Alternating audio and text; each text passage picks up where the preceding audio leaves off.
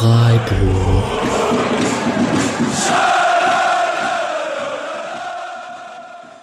Dann herzlich willkommen zum Spotcast 159. Äh, schon direkt das Intro versaut.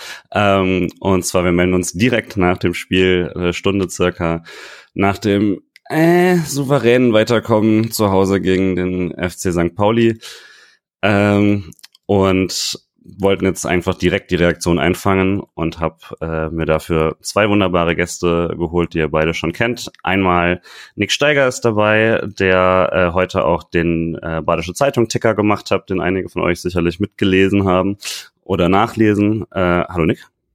Hallöchen. Und frisch aus dem Mooswaldstadion äh, ist Alex Steinmeier bei mir. Hi Alex.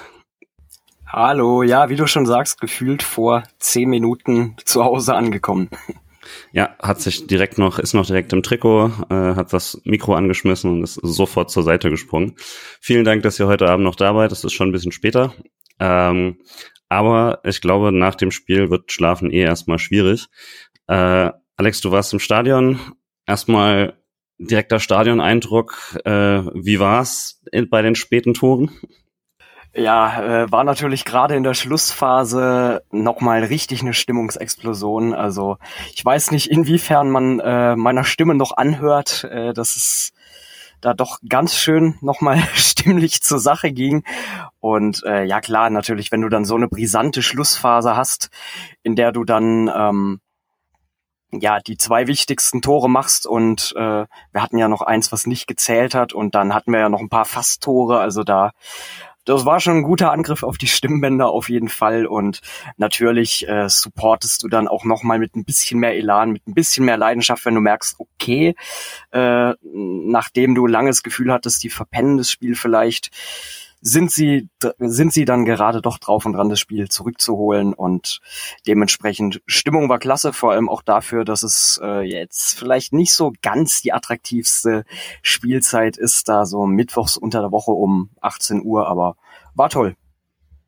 Ja, taffe, äh, taffe Zeit auf jeden Fall für den Anstoß, aber äh, ging ja dann auch zum Glück lang genug, damit äh, alle Zeit hatten, ins Stadion zu kommen. Ähm, und Nick, du hast äh, getickert. Wie ist es dann für dich? Kannst, du bist ja dabei quasi dauer beschäftigt. Kannst du da noch emotional mitgehen oder bist du da, hast du da so zwei Hirnhälften quasi, wenn du das Spiel schaust? Das Schöne ist, wenn ich für die BZ-Ticker, dann darf ich machen, was ich will. Entsprechend lest ihr meine Emotionen im Ticker und es ist eigentlich ganz geil. ähm, effektiv schreibe ich halt meine Emotionen nicht in die Spotcast-Gruppe, sondern einfach in den Ticker rein. Ähm, ja, aber es macht Spaß. Also es, ich liebe das, das so mitzuverfolgen auch und ich, meinen Emotionen tut es gar keinen Abriss. Ähm, ich schreibe halt vielleicht das eine oder andere nicht, was ich dann durch meine Wohnung brüll, aber das ist ja, geht ja irgendwie allen so, glaube ich. Ähm, ich wäre natürlich lieber im Stadion gewesen. Stadion ist immer besser, aber sonst, äh, ja, ich war sehr emotional dabei. Das Einzige, was ich irgendwie nicht hatte, war irgendwie Nervosität, weil also selbst in der 93. Minute hatte ich irgendwie noch das Gefühl, ja, das wird schon. Also ich war da relativ entspannt tatsächlich dafür, dass es halt die 93. Minute war. Das ist wild jedes Mal, wenn du das sagst. Mischa macht das ja auch manchmal dieses, ich dachte, es wird schon noch irgendwie hinhauen. Ich bin, ich bin da komplett das Gegenteil, aber wunderbar, dass es geklappt hat. Äh, ja, ey, ich, ich habe halt, ich sehe die fünf Minuten von der Nachspielzeit und denk mir nicht, ach scheiße Nachspielzeit, sondern denk mir, ach geil, fünf Minuten. Und da war ich echt, also ich dachte mir so, fünf Minuten ist viel Zeit. Das ist vermutlich das bessere Mindset. Ähm, Alex, wie ist was bei dir? Ja, ich äh, war auch positiv überrascht, äh, überrascht mit diesen fünf Minuten Nachspielzeit, denn ja, ich denke, wir werden bestimmt noch auf äh, Shiri Brüch in der einen oder anderen Szene zu sprechen kommen. Äh, ja, mich persönlich hat er auch das eine oder andere Mal ein bisschen zum Rumschreien gebracht und dementsprechend war ich da auch sehr positiv überrascht, dass es dann doch eine durchaus sportclubfreundliche Nachspielzeit auch gerade in die Druckphase hinein von fünf Minuten war. Ja. Wobei man da dazu sagen muss, dass ja allein Ginter drei Minuten lag.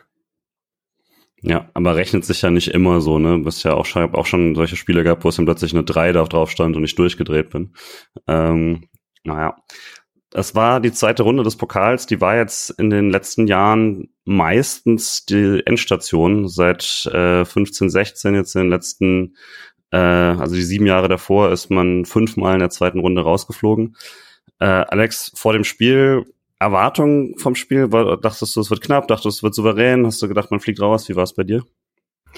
Ja, es war in der Tat äh, schwer einzuschätzen, fand ich irgendwie. Also ich würde mal sagen, bei mir hat schon eher der Optimismus überwiegt, einfach wenn man sich auch anguckt, wie jetzt das Bayern-Spiel ausgeklammert, die Bundesliga-Saison lief, äh, wie stabil wir da bisher durchmarschiert sind und auch im Europapokal ja überraschend souverän und ich habe auch immer mehr das Gefühl, dass Freiburg so alte Laster, die man zwar trotzdem immer noch ein bisschen hört, also immer noch so ein bisschen dieser Pessimismus, wenn es so in die letzten 10, 15 Minuten geht, so, ah, Freiburg könnte es doch noch verspielen.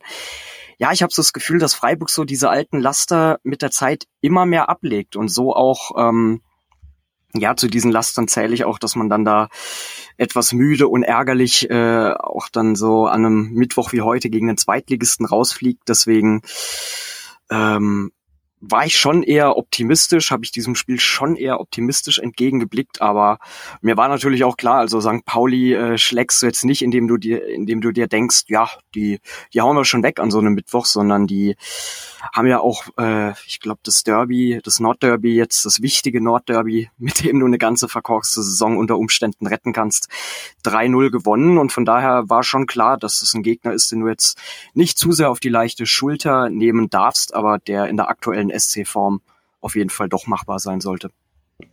Äh, Nick, du hast ja im Vorfeld schon mit der wunderbaren Seite vom Millanton äh, gesprochen für so deren Blog, ähm, was du so vom Spiel erwartest und äh, vor allem dann über den SC geschrieben natürlich. Ähm, jetzt so vom groben Spiel würdest du sagen, das kam ungefähr hin, was du erwartet hast, oder war es dann war dann St. Pauli doch noch mal besser darin, was sie machen wollten, oder war das das, wie du sie gesehen hast vorher?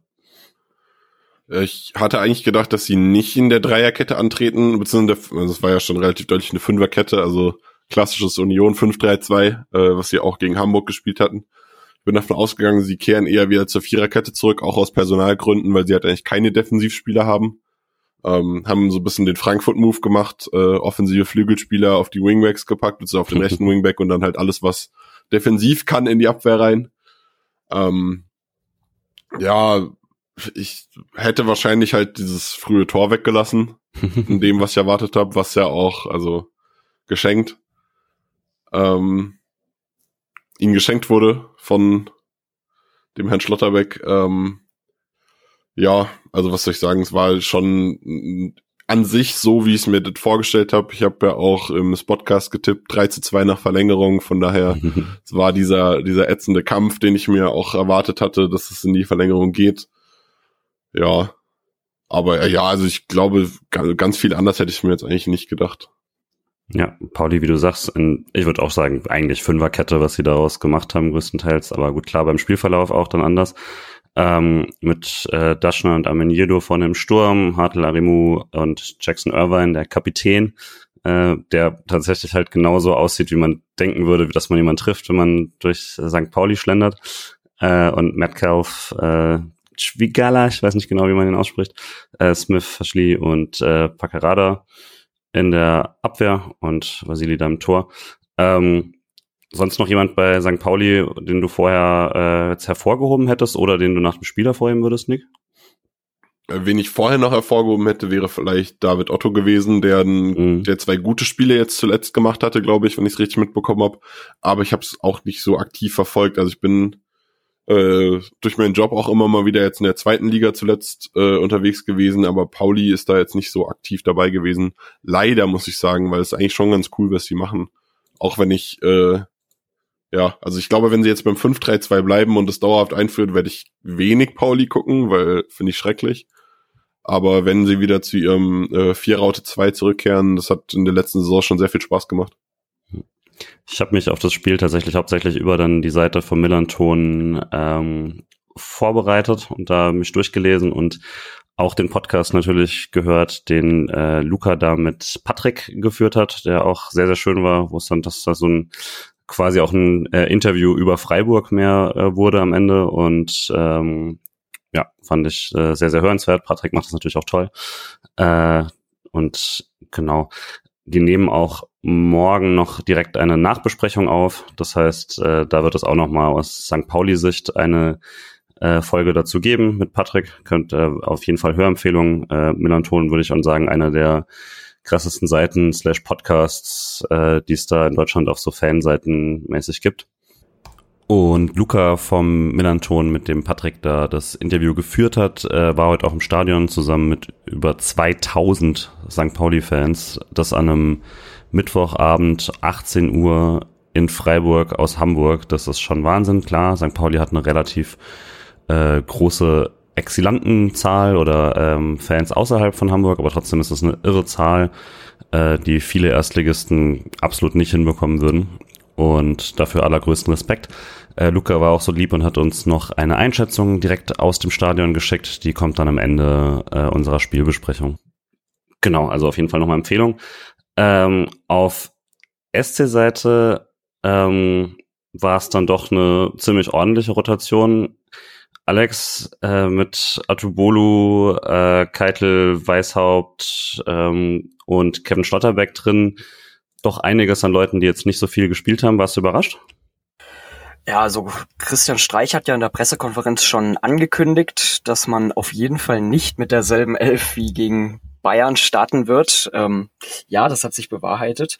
Also dementsprechend, dass es Rotationen gibt, äh, hat mich nicht überrascht. Aber äh, einerseits hat mich dann überrascht, wie viel es dann doch war. Denn die letzten Wochen war es ja dann schon so, dass man sich in den ersten Spielen dieser jetzt mehreren aufeinanderfolgenden englischen Wochen sich gedacht hat, okay, also ähm, interessant, wie wenig hier gerade durchrotiert wird und äh, dafür kommt jetzt extrem viel gerade in dem Spiel. Und ja, also die Personalie, die mich am meisten überrascht hat, war dann schon Noah Atubolu. Und das jetzt eben natürlich nicht deswegen, äh, weil nicht Flecki gespielt hat, denn es hat ja durchaus ein bisschen Tradition bei uns, dass in der zweiten Runde der äh, Stammkeeper eine Pause bekommt. Aber eben Atubolo äh, hat mich sehr angenehm, sehr positiv überrascht und äh, der hat mir auch im Spiel wahnsinnig gefallen. Also ich glaube, ich habe mich noch nie so sicher gefühlt, ohne dass äh, der Stammkeeper in der Startelf stand. Und ja, ansonsten auch Weißhaupt hat mich sehr gefreut, der ja auch einer der wenigen war, die mir am Sonntag in München gefallen haben. Ähm, eigentlich fand ich es auch, hat es mich zunächst auch gefreut, dass Kevin Schlotterbeck reinrotiert ist. Fand ich dann auch ein bisschen bitter, wie der Abend dann für ihn gelaufen ist und dann auch zack raus. Aber ja, grundsätzlich äh, war ich schon überrascht, wie aber auch äh, zufrieden. Also ich fand die Aufstellung cool und ähm, finde es aber auch fast schon hart, dass jetzt ja wirklich das dritte Mal in Folge, glaube ich, Höhler gegenüber äh, Petersen gegenüber Höhler da den Vorzug erhalten hat. Ich fand es auch eine Spur überraschend, gerade mit, äh, dass, dass Höhler offensichtlich noch nicht so weit ist, da eine Rolle zu spielen, weil es natürlich dann eigentlich ein Spiel wäre, wenn du Gregoritsch rausnimmst, das äh, da, wo er dann einige Aspekte ganz gut ersetzen kann, die Nils Petersen jetzt so nicht mehr ersetzen wird. Ähm, aber ja, jetzt ohne alles schon vorwegzunehmen, Nick, würdest du sagen, die Idee ist soweit erstmal gescheitert, das zusammenspielen zu lassen, oder lag das jetzt nicht nur an der, äh, an, den, an der Personalentscheidung, die man getroffen hat? Ich glaube, es war beides so ein bisschen. Also es war vielleicht einfach ein bisschen zu viel. Ähm, ich glaube, vier Stammspieler äh, sind in der Startelf gewesen.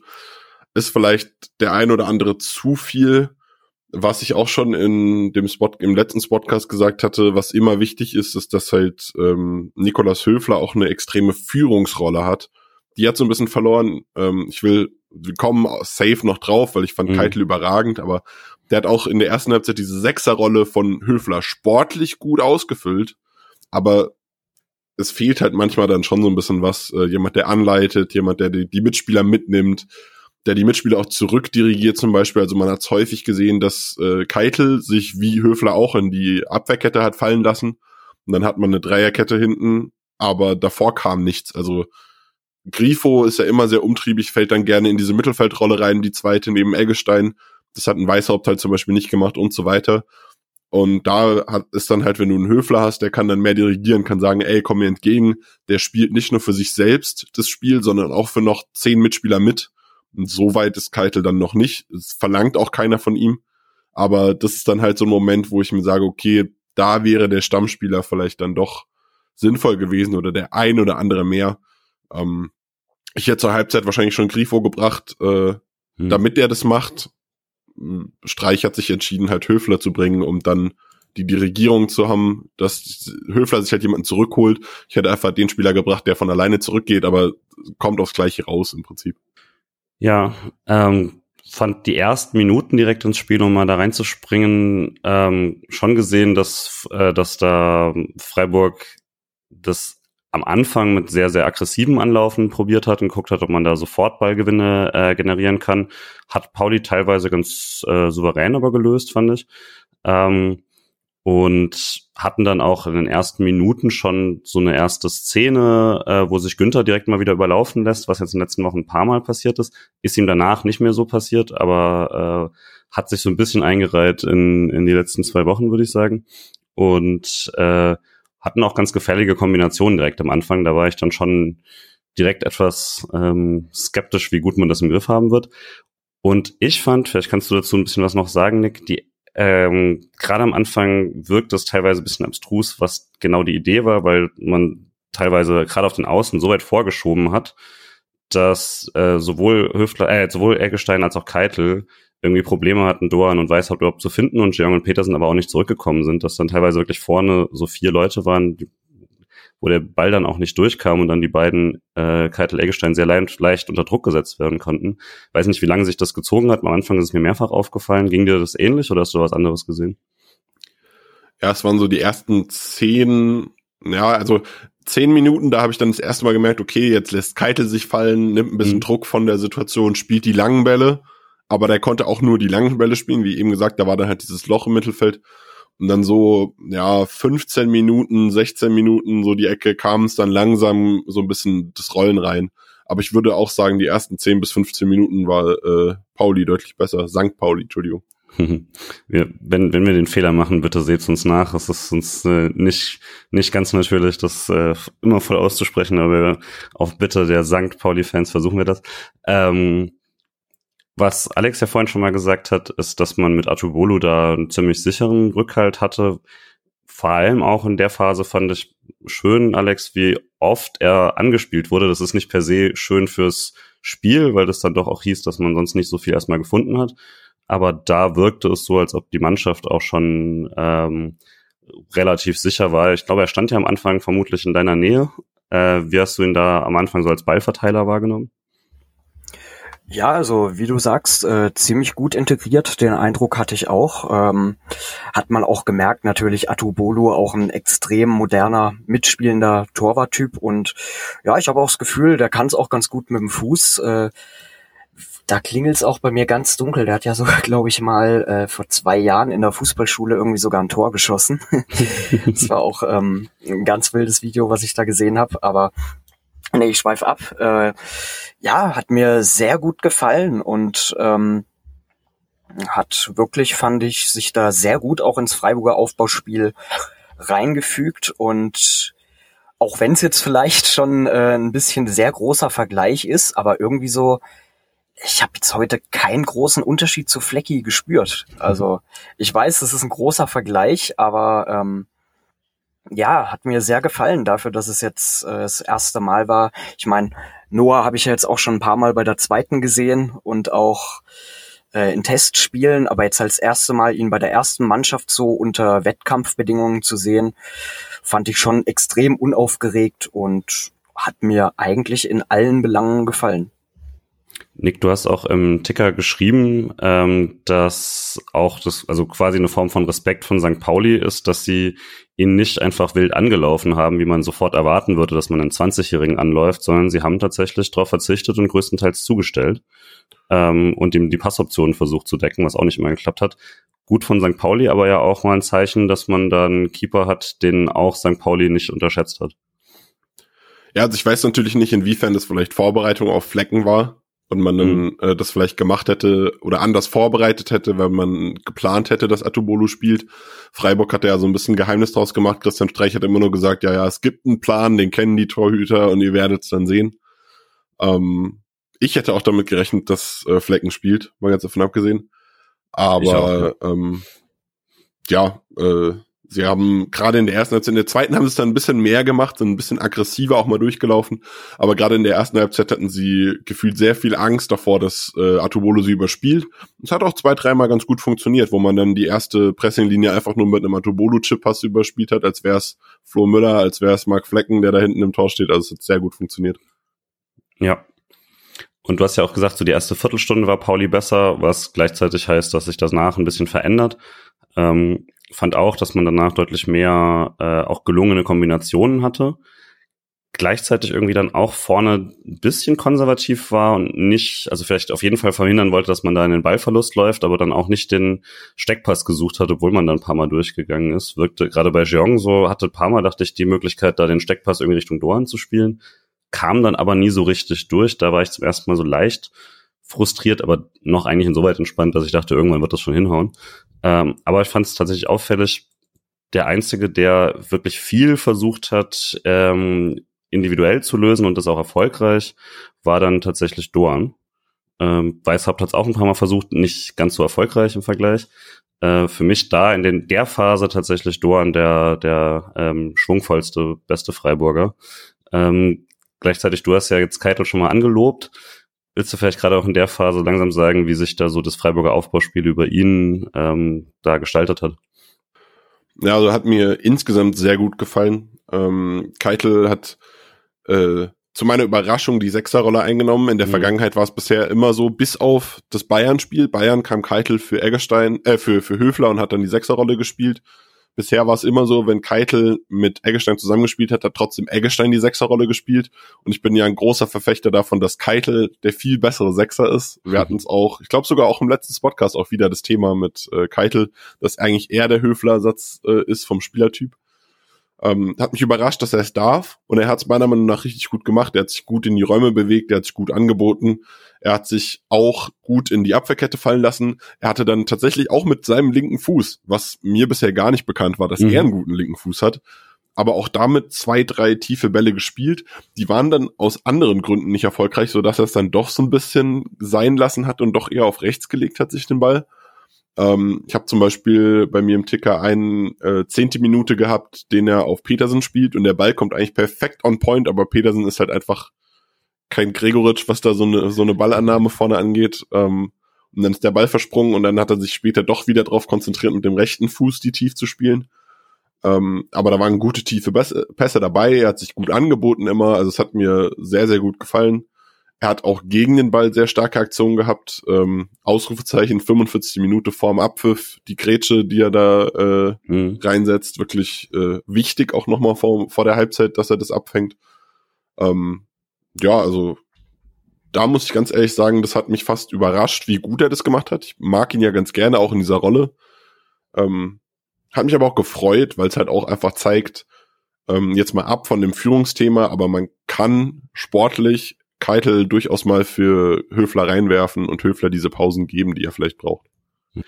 Ja, im Spiel, also ihr merkt, wir sprechen hier sehr viel allgemein über das Spiel, weil nicht so viel brennende Szenen passieren tatsächlich. Im Spiel habe ich eine Flanke von Weißhaupt, die ähm, sich, die ganz schön rausgespielt wurde, dann ähm, und aber an allen vorbei geht, so in der 18.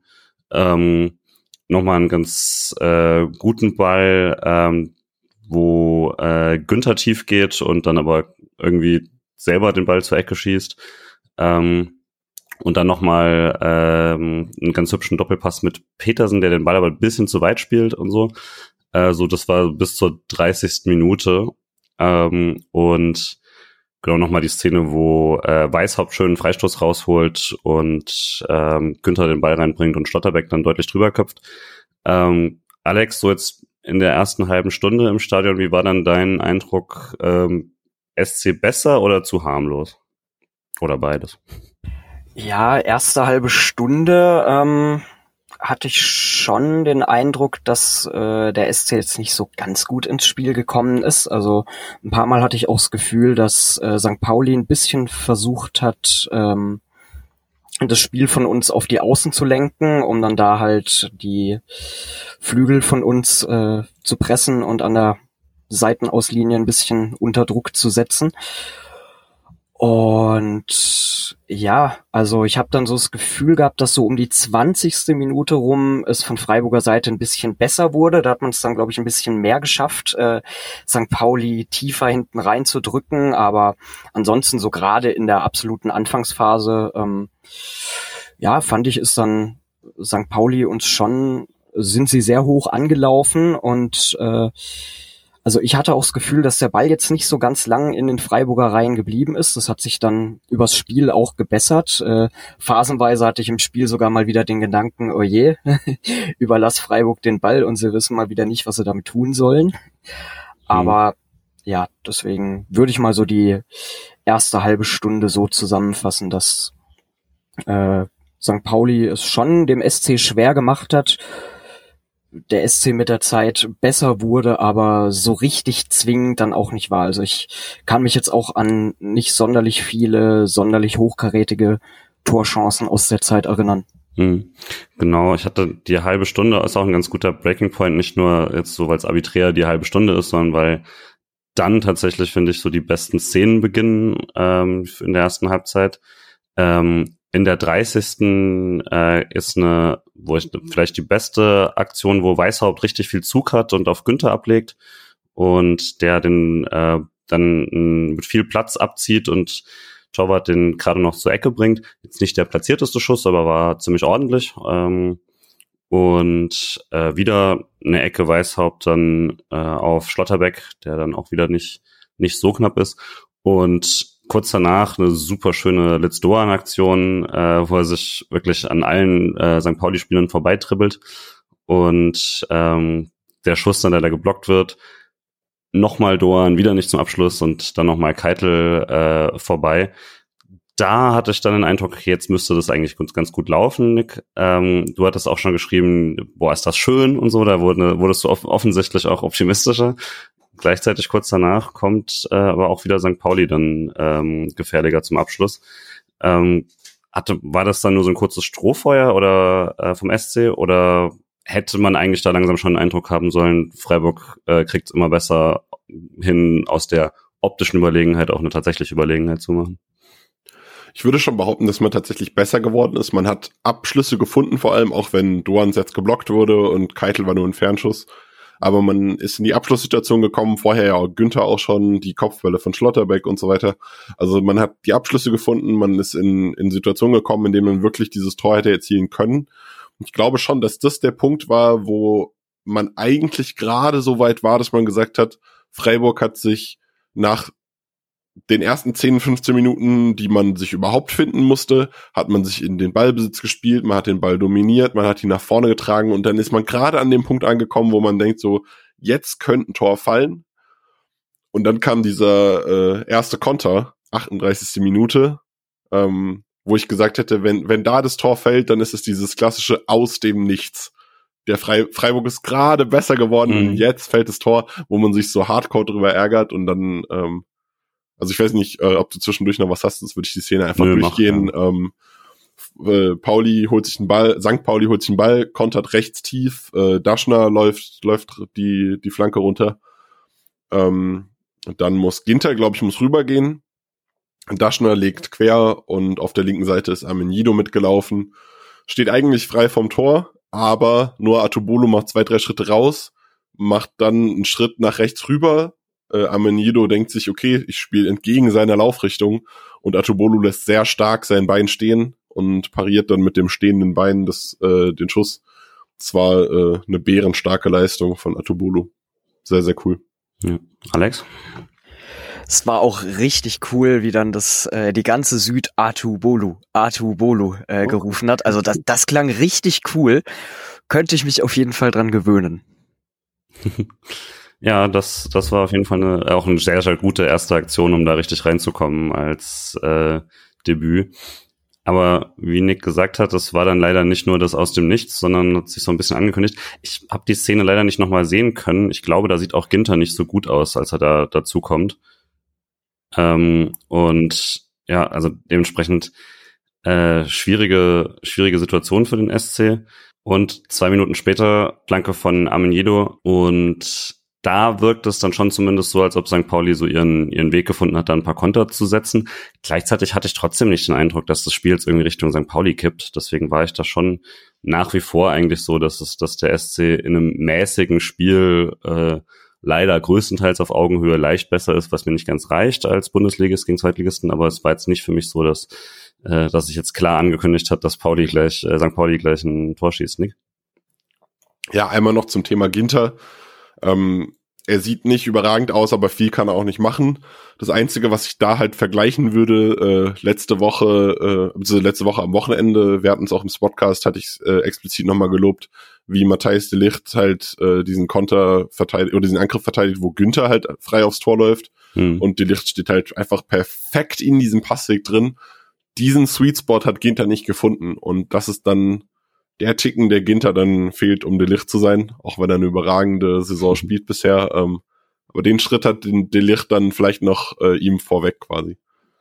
Ist natürlich auch äh, mehr Übung bei den Bayern, ständig solche Großchancen verhindern zu müssen, während der SC sowas natürlich gar nicht erst zulässt. Aber apropos zulassen, ähm, leider muss man dann sagen, Kevin Schlotterbeck, der äh, überraschend ja äh, in, in die Startelf da gekommen ist, ähm, den wir auch öfter mal gefordert hatten, mehr in seiner Rolle in der Dreierkette, aber natürlich generell einfach mal sehen wollten wieder. Dann leider mit einem ganz bitteren Aussetzer. Äh, Alex, wie hast du das Tor gesehen? Ja, also ich äh, muss es mir auf jeden Fall auch nochmal angucken. Ich habe jetzt nur die Stadionperspektive. Ähm, ja, du hast halt gesehen, äh, ich, es war glaube ich äh, laut Kika-Ticker war es ein Rückpass, den er machen hm. wollte, richtig? Ja, ja, versucht. Ja, ja, und der ist ihm dann ja irgendwie komplett verhungert und ähm, ja, du hast dir in dem Moment erstmal gedacht, ach du heilige Scheiße, wie, wie kann der jetzt den Ball so vermurksen? Und ähm, ja, dann war halt auch sofort klar, dass es halt auch gleich eine hochkarätige Chance daraus wird, äh, als dann Daschner da frei durchgestartet ist. Also äh, ist dann auch für Atubolo, glaube ich, keine tolle Situation, äh, wenn du dann da ins Eins gegen Eins schon gleich mit dem Gegenspieler gehen musst, der dann da Tempo aufnimmt. Also ja, du hast schon im Moment des Ballverlustes gemerkt, äh, dass da sich schon gleich was Hochkarätiges anbahnen wird und äh, ja, das Tor selbst ähm, hat ja Noah, glaube ich, da noch irgendwie versucht, so ganz spektakulär mit dem Arm, glaube ich, irgendwie übers Tor mhm. zu buxieren. Aber ja, als du dann gesehen hast, dass der Ball drin war, ja, hast du es dann irgendwie ein bisschen, also ich habe es dann resigniert zur Kenntnis genommen und ähm, ja, es war dann einfach frustrierend, vor allem auch mit der fortlaufenden Dauer des Spiels. Je länger es dann 1-0 stand, desto mehr habe ich mir dann auch gedacht, Mann, es kann doch nicht sein, dass so ein blöder individueller Fehler äh, das Spiel entscheidet. Deswegen bin ich auch ganz froh, dass er es nicht getan hat. Aber ja, auch auf der Stadiontoilette wurde dann später sehr viel, sehr viel über den Namen Schlotterbeck geflucht. Ähm, ja, ich bin auch sehr froh, dass es jetzt äh, nicht die spielentscheidende Szene war, denn ja, ist immer Kacke, finde ich, wenn du dann halt äh, einen einzigen Namen hast, der dann da nur rumgeistert. Ähm, Deswegen, ja, blöde Aktion. Schade auch für ihn, weil er dann ja auch sofort direkt danach raus ist. Und ich bin einfach nur froh, dass es nicht die spielentscheidende Szene war. Nee, Kevin Schade saß 120 Minuten auf der Bank.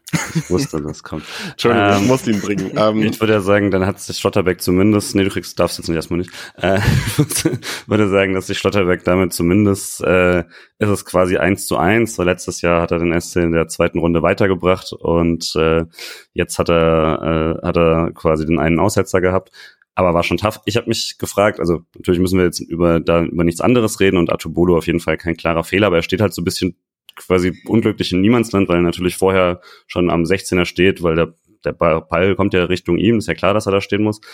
Aber ob er sich da vielleicht ein bisschen zurücksetzen kann, weil so musste, hat er echt viel Platz gehabt zum drüberlupfen. Äh, aber kommt tatsächlich halt fast noch ran. Also dieser spektakuläre Move mit dem Arm hätte ja fast geklappt. Der ist da echt dran noch. Ähm, das wäre natürlich dann gleich mal die nächste Bombentat gewesen. Klappt er ja nicht ganz. Und ja, bitteres Tor, Nick. Aber ist er nicht sogar dran?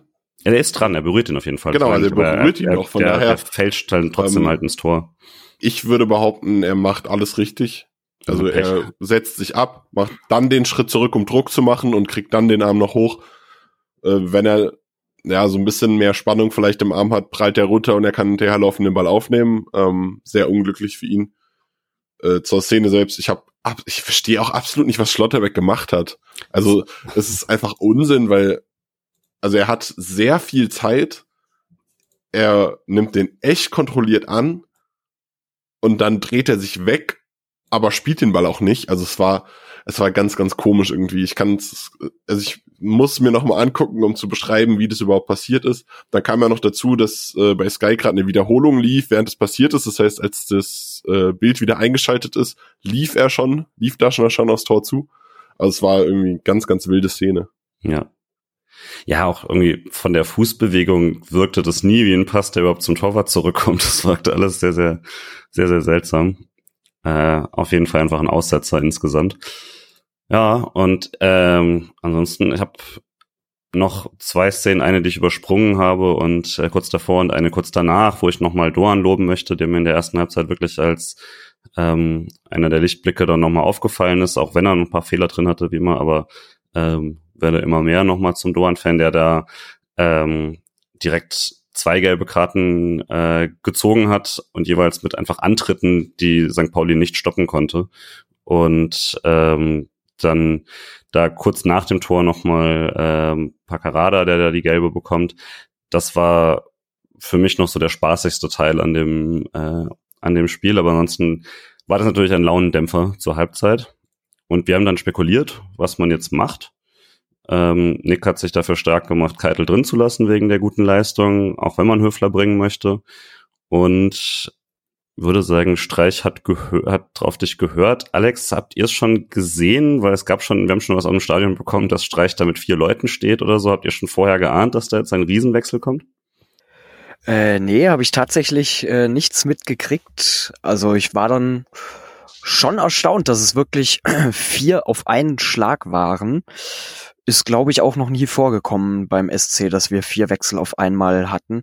Das Einzige, woran ich mich äh, erinnern konnte, war das Streich einmal, das war 2017, glaube ich, da haben wir, das weiß ich noch ganz genau, dass es am 1. April ein Heimspiel gegen Werder Bremen war und das ist richtig in die Hose gegangen.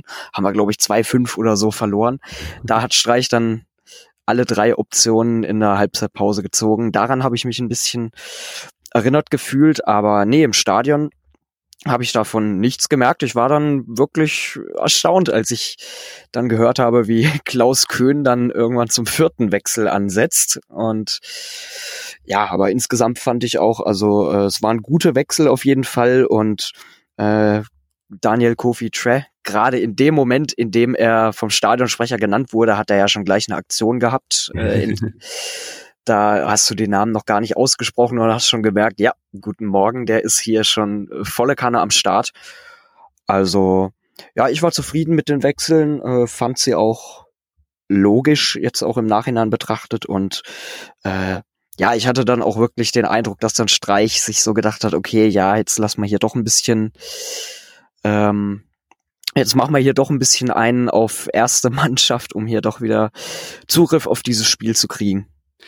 Ja, ist auf jeden Fall schade insoweit, dass äh, es ist bitter, dass äh, die Rotation äh, der Startelf so nicht äh, ganz funktioniert hat, man all die Leute wieder reingenommen hat. Aber wie gesagt, also Eggestein, äh, Petersen, Jeong und Kevin Schlotterbeck waren alle ausgewechselt zur Halbzeit und dafür kamen dann Keitel, Grigoric, Trey und äh, Lienhardt rein.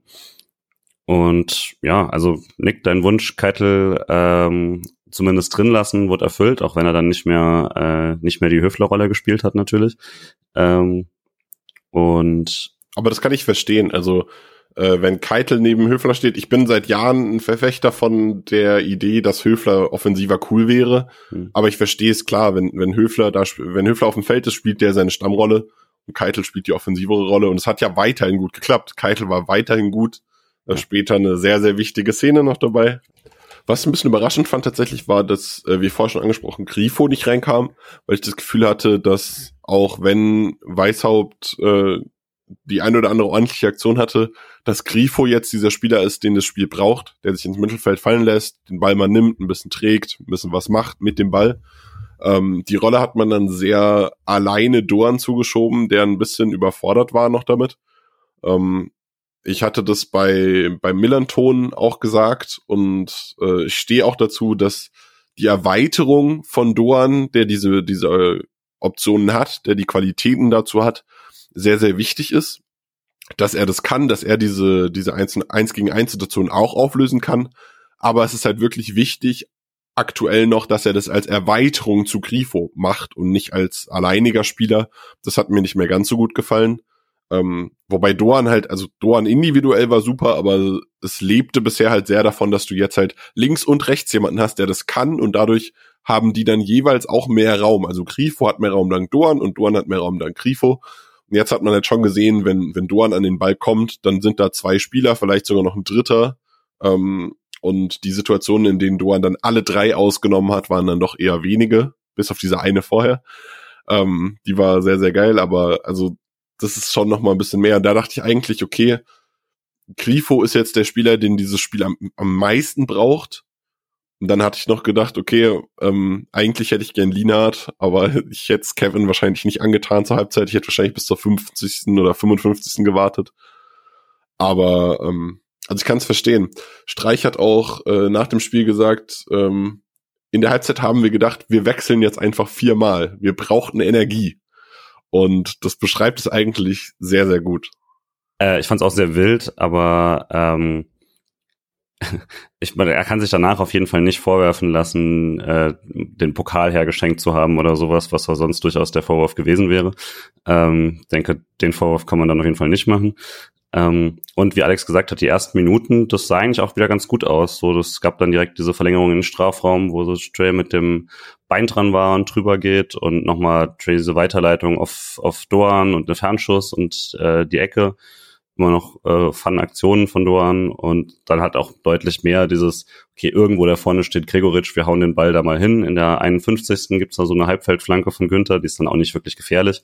Ähm, aber äh, da gab es dann ähm, auf jeden Fall neue Optionen mit, mit Gregoritsch da drin. Ähm, würde da schon sagen, gut in die Halbzeit gestartet. Alex, wie war so dein Eindruck?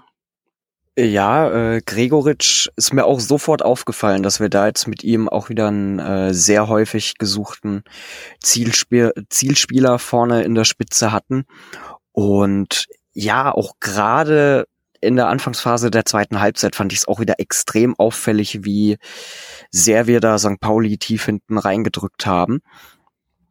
Und ja, also ich würde sagen, das hing schon auch ein bisschen mit dieser Energie, äh, die der Trainer ja auch so gerne bei den Wechseln anspricht, äh, zusammen. Also ich hatte da schon den Eindruck, dass da nochmal ein ganz anderer Wind auf einmal durchs äh, Stadion geweht ist.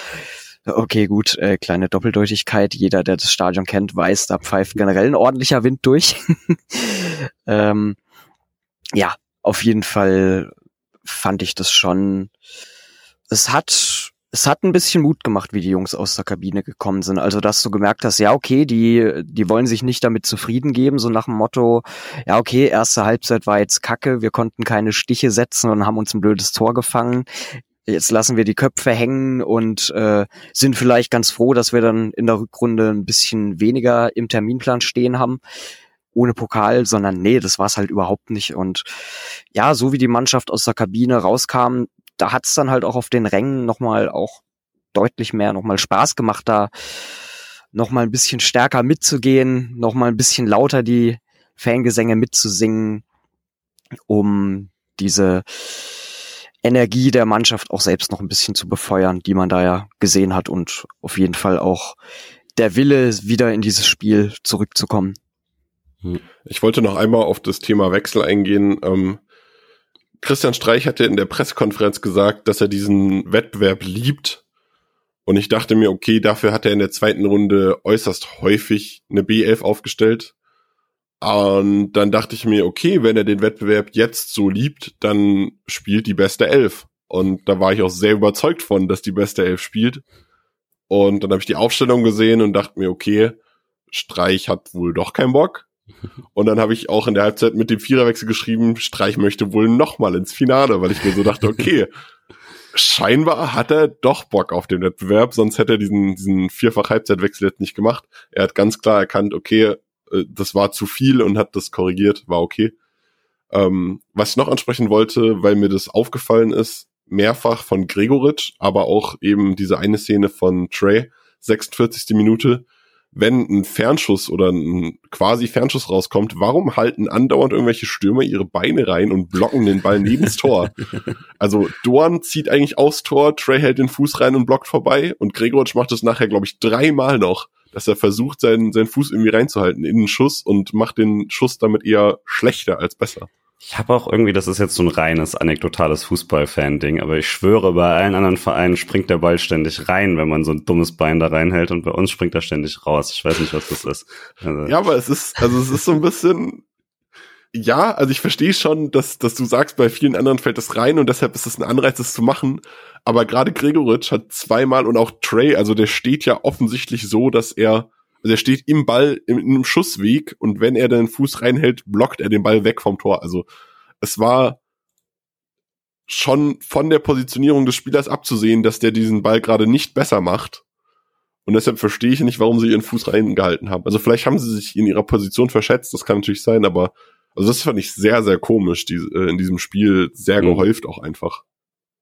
Ja, der, äh, nachdem man dann in der ganz guten Druckphase der ersten zehn Minuten nicht getroffen hat, gab es dann einen richtigen Rückschlag, schon, ja, schon der 52. Ähm, und zwar, Matze Ginter wird im Gesicht getroffen von äh, Kübler wohl. Ähm, eigentlich sieht es gar nicht so krass aus, wenn man sich anschaut. Es ist kein, kein super krasser Treffer, aber ähm, das Blut strömt ohne Ende. Von daher kann er natürlich erstmal nicht weiterspielen.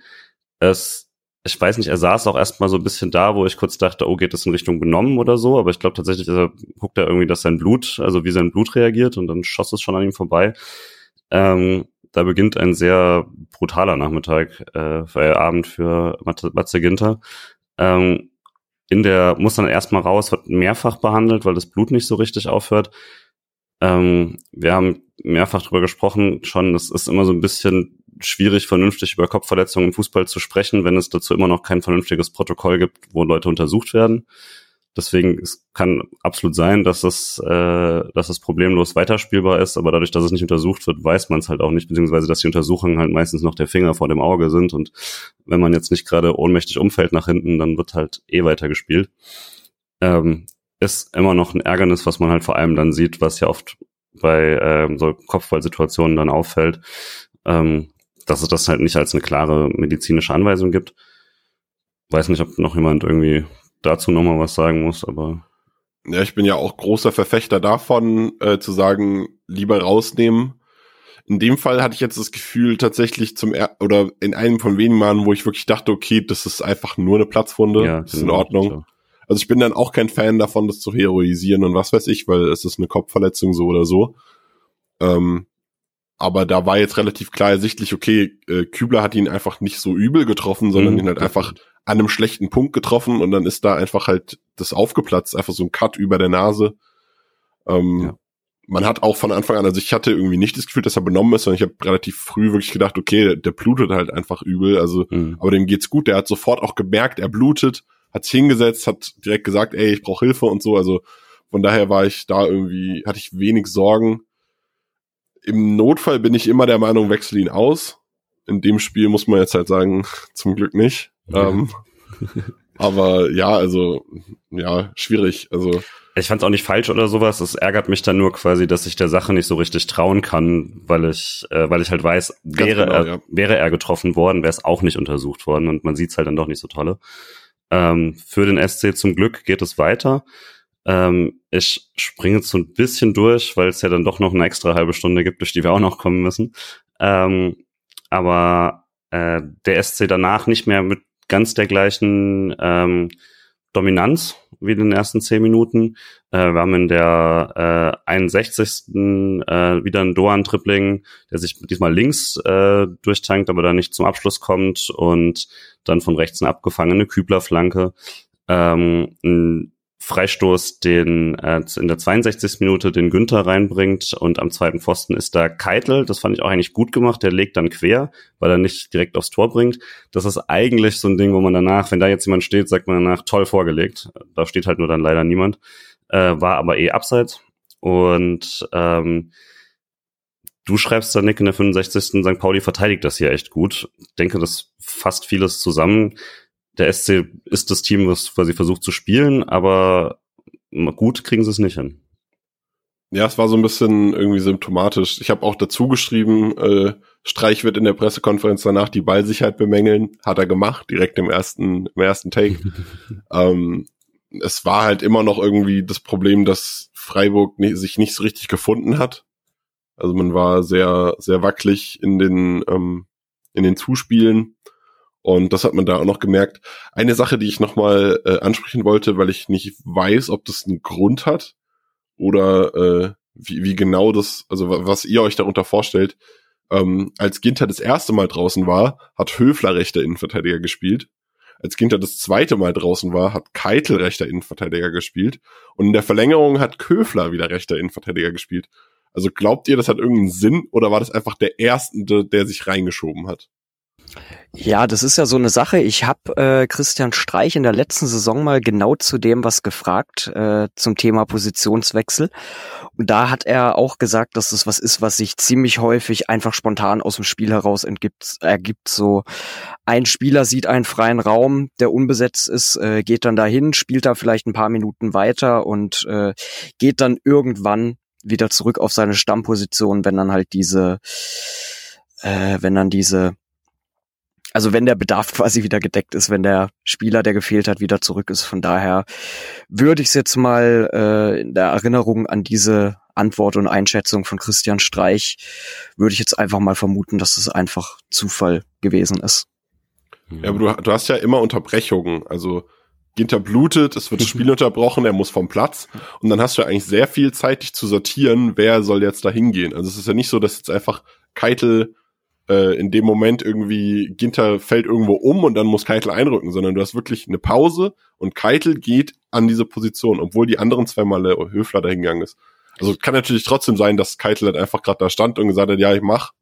Aber also war in dem Moment habe ich mich nur gewundert. Da äh, habe ich mich gefragt, okay, will man jetzt vielleicht, ist das Absicht, um Höfler im Sechserraum zu behalten und da so ein bisschen die Ballsicherheit zu gewährleisten? Also hat es irgendeine Idee, gerade mit dem Faktor, dass eben die Ballsicherheit aktuell nicht gegeben war kann ja, mir auch vorstellen, dass die, dass die beiden halt auch ein bisschen quatschen, ne? dass die beiden einfach gerade irgendwie so sagen, ah, für mich passt das gerade so und so, also dass, äh, dass das tatsächlich auch eine Spielersache ist.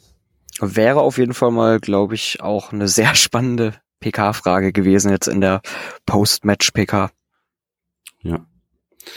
Ähm, genau, ansonsten äh, in der 67. wird der SC nochmal gefährlich ähm, nachdem äh, Weißhaupt Günther richtig gut tief schickt und der bringt den Ball so rein, ähm, aber also so halb flach und Gregoritsch mit der Hacke weiter. An sich sieht das cool aus, aber da, wo der Ball hingeht, ist halt niemand. Ähm, ich weiß nicht, ob er ihn aufs Tor bringen wollte oder ihn halt verlängern wollte, wenn er aufs Tor sollte, sieht's nicht so cool aus. Wenn er ihn verlängern wollte, wäre es ganz cool, aber dann ist da halt kein Freiburger, weil er wäre eigentlich derjenige, der da stünde, wenn der verlängert wird. Deswegen, es passte so ein bisschen dazu, dass die Ansätze da waren und dann die äh, Exekution der ganzen Sache nicht so richtig funktioniert hat. Ähm, der Druck war da, aber dann die Resultate nicht so richtig. Ähm, ja, und so geht das eigentlich die nächsten Minuten weiter. Also ähm, dann haben wir die äh, diese sehr seltsame Szene, wo wieder mal Gregoritsch im Weg stand, wie Nick schon angesprochen hat. Ähm, dass äh, ich weiß gar nicht, wer von äh, dass Smith von St. Pauli äh, den Ball da nach der äh, Weißhauptflanke fast aufs eigene Tor bringt. Ich glaube, der geht da, wäre ziemlich gut gekommen und Gregoritsch steht im, im Tor. Alex, war das vor euch in der Süd? Ja, war vor uns vor der Süd. Äh, wir haben uns alle die Haare gerauft wie sonst was. Ähm, war ja, ich hab's jetzt auch nur noch so halb im Kopf. Ich weiß nicht, war das nicht sogar der zweite Ball, den ähm, Gregoritsch da auch noch weggeblockt hat? Also es war ja so, der erste war ja, glaube ich, auch auch noch mal wieder einer von Ginter. Und äh, dann der zweite, den halt Gregoritsch da wegblockt, da hast du dir auch gedacht, Mann, Mann, Mann, jetzt zweimal so haarscharf und vor allem beim zweiten Mal, der Schuss hätte ja einfach perfekt gepasst und ja, dann ist es einfach der eigene Mitspieler, der dir im Weg steht. Aber das war dann auch so ein Moment, in dem du richtig gemerkt hast, ja, komm, hier geht noch was. Und ähm, ja, so frustrierend es war, so sehr hat es auch Mut gemacht, weil du gemerkt hast, ja, es ist auf jeden Fall noch was drin in diesem Spiel. Und das war, das war so eine kuriose Szene, weil ich mir dachte, krass, wie hat Gregoritsch den aufs Tor bekommen? Und dann in der zweiten, in der ersten Wiederholung dachte ich mir, warum steht Gregoritsch im Weg und bewegt sich noch zum Ball? Und dann gab's aber doch Ecke und dann dachte ich mir so, okay, vielleicht hat Gregoritsch ihn doch nicht mehr berührt. Ich weiß gar nicht, ob er ihn tatsächlich jetzt berührt hat und es eine Fehlentscheidung war, dass es Ecke gab oder ob ihn einfach gar nicht berührt hat. Mhm. Aber also in dem Moment war ich so, so, das war so dieser, dieses Wechselspiel hin und her. So erstens so, wie hat Gregoritsch gerade aufs Tor bekommen? Und das zweite so, ach, es war Smith und warum macht Gregoritsch das jetzt genau? Also war, war ganz, ganz komisch irgendwie.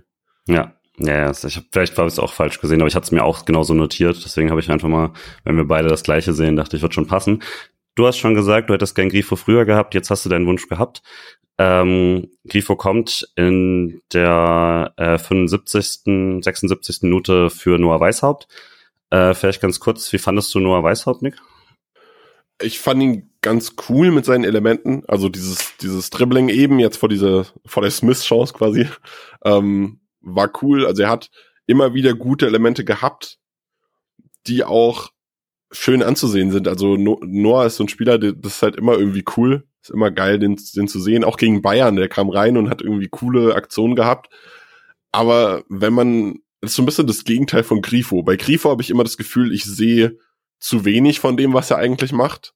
Und bei Noah lässt man sich so ein bisschen blenden von dem, was er macht. Und der tut eigentlich weniger fürs Spiel, als es jetzt aussieht.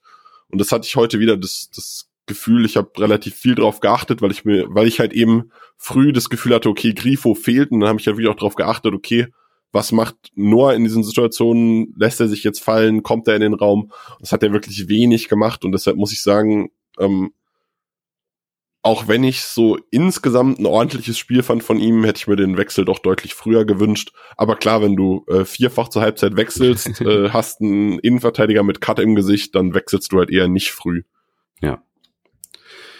Ja, und äh, Alex hat vorhin schon mal die erste Brüchkritik geäußert. Ähm, es gab dann eine Szene, die jedes Stadion hasst, auch wenn sie meistens immer gleich entschieden wird, nämlich äh, eine Rudelbildung mit Doppelgelb nach ähm, äh, relativ, also direkt davor schon ähm, ist es äh, Arimu, der ähm, eigentlich davor hätte schon mal gelb sehen müssen und dann legt er Doan da von hinten, relativ klares taktisches Foul, dann gibt es eine Rudelbildung und am Schluss gibt es dann ähm, gelb für Arimu und Kübler auch für Daschner anscheinend, das hatte ich gar nicht gesehen. Ähm, dann wäre es dann doch wieder ein 2 zu 1 in Sachen Gelb, das ist vielleicht noch eine ganz fair. Aber da wirkte das Stadion schon langsam frustriert. Ich glaube, es ist eigentlich ja immer die gleiche Situation, dass einfach niemand das gut findet, wenn es eine Rudelbildung gibt und dann kriegt man, man gibt es eine, jeweils eine gelbe Karte oder sowas. Aber ich weiß gar nicht, ob da wirklich was falsch war oder so. Nick? In der Szene war ich komplett verwirrt, weil ich Kübler vorher nicht gesehen habe und dann wird danach eine Wiederholung von der Rudelbildung einge eingespielt und Ginter rennt als erstes rein und ich glaube Höfler rennt hinterher und man sieht in der kompletten Wiederholung kein einziges Mal Kübler. Ich, ich dachte so, hä, was hat Kübler denn jetzt mit diesem Rudel zu tun gehabt? Warum kriegt er jetzt gelb? Ja. Also es war, also es war ganz, ganz komisch. Aber es war tatsächlich so, also Ar Arimu hat für das Foulgelb bekommen und dann Kübler und Daschner so dieses klassische Gelb beide für Auslösen eines Rudels. Hm. Ich gehe davon aus, er hat einfach Ginter dann mit Kübler vertauscht in dem Moment. Das kann natürlich sein. Aber äh, also das passte schon, die Kartenverteilung. Ich verstehe, dass es weird ist, aber nach der aktuellen Regelung war es hm. in Ordnung. Ja. Ja, also ich fand das auch ganz kurios. Ich habe mir dann im Stadion nämlich auch noch mal kurz den Kicker-Ticker angeguckt, weil ich mir auch gedacht habe, boah, äh, was ist denn hier gerade passiert? Und dann stand da halt auch so, Lukas Kübler kriegt gelb und weiß wahrscheinlich selbst nicht so richtig wofür. Ja, das habe ich auch gelesen. ja, ich glaube Ich habe nochmal nachgeguckt, Kübler läuft weg, um den Ball zu holen. Also Kübler hat wirklich nichts mit dieser Szene zu tun. Ich meine, vielleicht besser für den SC, dass Kübler sich abholt und Ginter da weiter unverwarnt bleibt. Von daher ganz guter Tausch in dem Sinne. Aber jetzt beginnt so die Schlussphase, die letzten zehn Minuten und Freiburg wird dann doch in einem schlechten Spiel nochmal druckvoller. Ich würde immer noch sagen, deutlich zu wenig dafür, aber äh, also dafür, dass man äh, dann doch klarer Favorit ist. Aber so, Alex, letzten zehn Minuten, wie hast du die gesehen vor, äh, vor der Nachspielzeit? Ja, irgendwie, das war, glaube ich, so die Zeit, da habe ich mich dann irgendwann doch, habe ich doch angefangen, mich damit abzufinden, äh, dass, dass wir vom äh, Vorjahresfinalisten zum Zweitrunden Ausscheidenden werden. Also, ähm, ja, das ist dann auch die Zeit gewesen, in der dann so Minute um Minute vertickt ist und ich mir gedacht habe, ja, okay, die Jungs versuchen es zwar irgendwie, aber boah, das, das braucht schon noch eine Schippe mehr, dass wir da jetzt hier doch nochmal den wichtigen Ausgleich holen, um uns in die Verlängerung zu retten. Und ja, also es waren dann die ganz am Anfang schon angesprochenen fünf Minuten, die mich dann erstmal wieder ein bisschen optimistisch gestimmt haben ja, weil ich mir dann halt auch gedacht habe, okay, jetzt, wenn du dich nochmal aufrappelst mit dem Hintergedanken, gut, wir sind jetzt in der Nachspielzeit, jetzt ist wirklich, ähm, das sind jetzt halt wirklich die letzten fünf Minuten, da kommt dann nicht mehr mehr. Aber so, ja, die Zeit davor ähm, habe ich tatsächlich schon ein bisschen angefangen, mich drauf einzustellen, heute die Heimfahrt etwas enttäuschter anzutreten. unser Daueroptimist Nick natürlich schon gewusst, dass es noch klingelt. Ähm, wir haben noch mal in der 85. so einen Gregoritsch-Kopfball, ähm, auch nicht wirklich gefährlich. Ähm, hatten noch mal, da hatte noch mal Platz in der 88. Gregoritsch auf der auf rechts außen, aber komplett verzogen und da ist auch niemand im Strafraum, den er hätte treffen können, würde ich sagen. Ähm, nächste Flanke auch wieder nicht, also Grifo dann mit einer besseren Flanke, Keitels Kopfball, ähm, auch nicht aufs Tor. Und dann haben wir noch mal eine, die Szene, über die wir vermutlich mehr reden würden, wenn, wenn danach nicht Matze Ginter zum Held wird.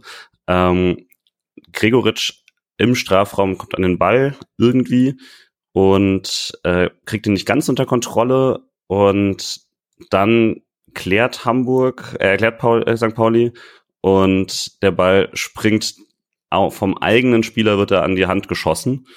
Äh, Freiburg will natürlich einen Handelfmeter. Die Hand ist die komplette Zeit deutlich über dem Kopf, aber es ist aus einem Meter geschossen. Ich habe keine Ahnung. Nick, wie hast du es gesehen? Ich habe keine Ahnung, ich dachte, ich kann es mir jetzt in, äh, im Geheimen jetzt nebenbei nochmal angucken. Es hat leider nicht ganz geklappt, weil das Video hängt.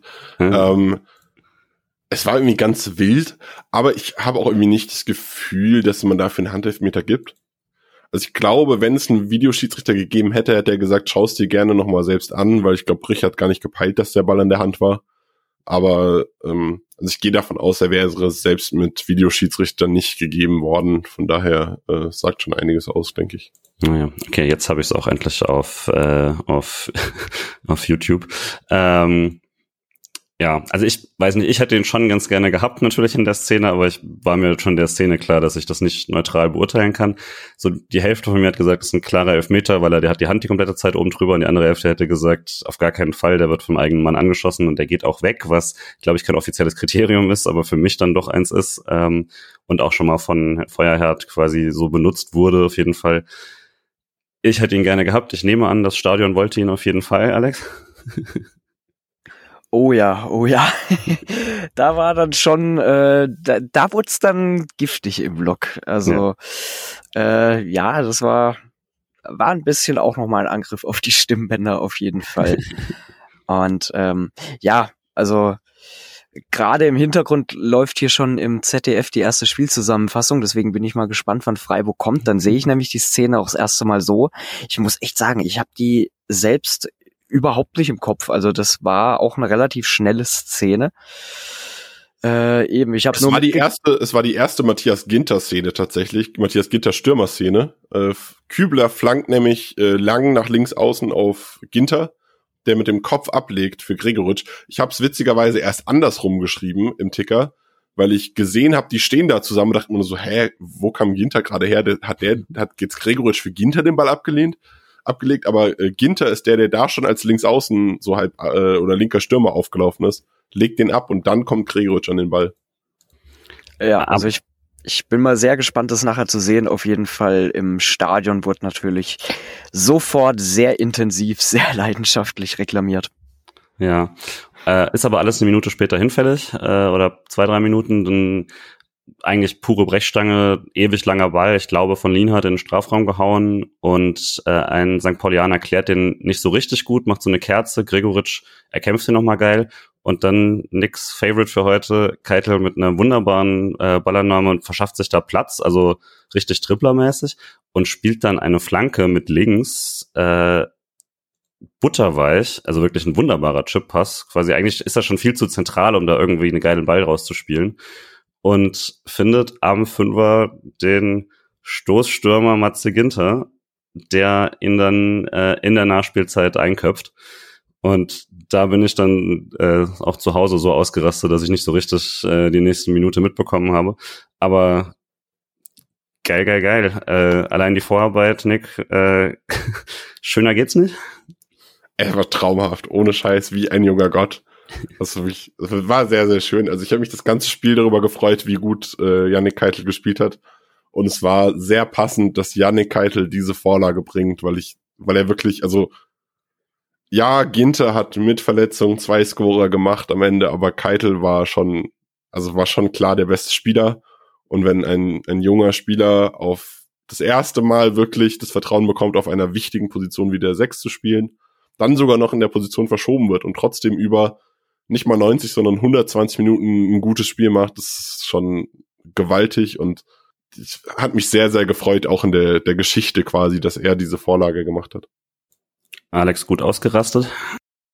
Ja, auf jeden Fall. Also ich glaube, äh, da sind meine Stimmbänder so mit am meisten in Mitleidenschaft gezogen worden. Ich glaube auch das letzte Mal, dass ich so sehr bei einem Tor gejubelt habe, war, glaube ich, in Berlin beim 1-0 durch Eggestein.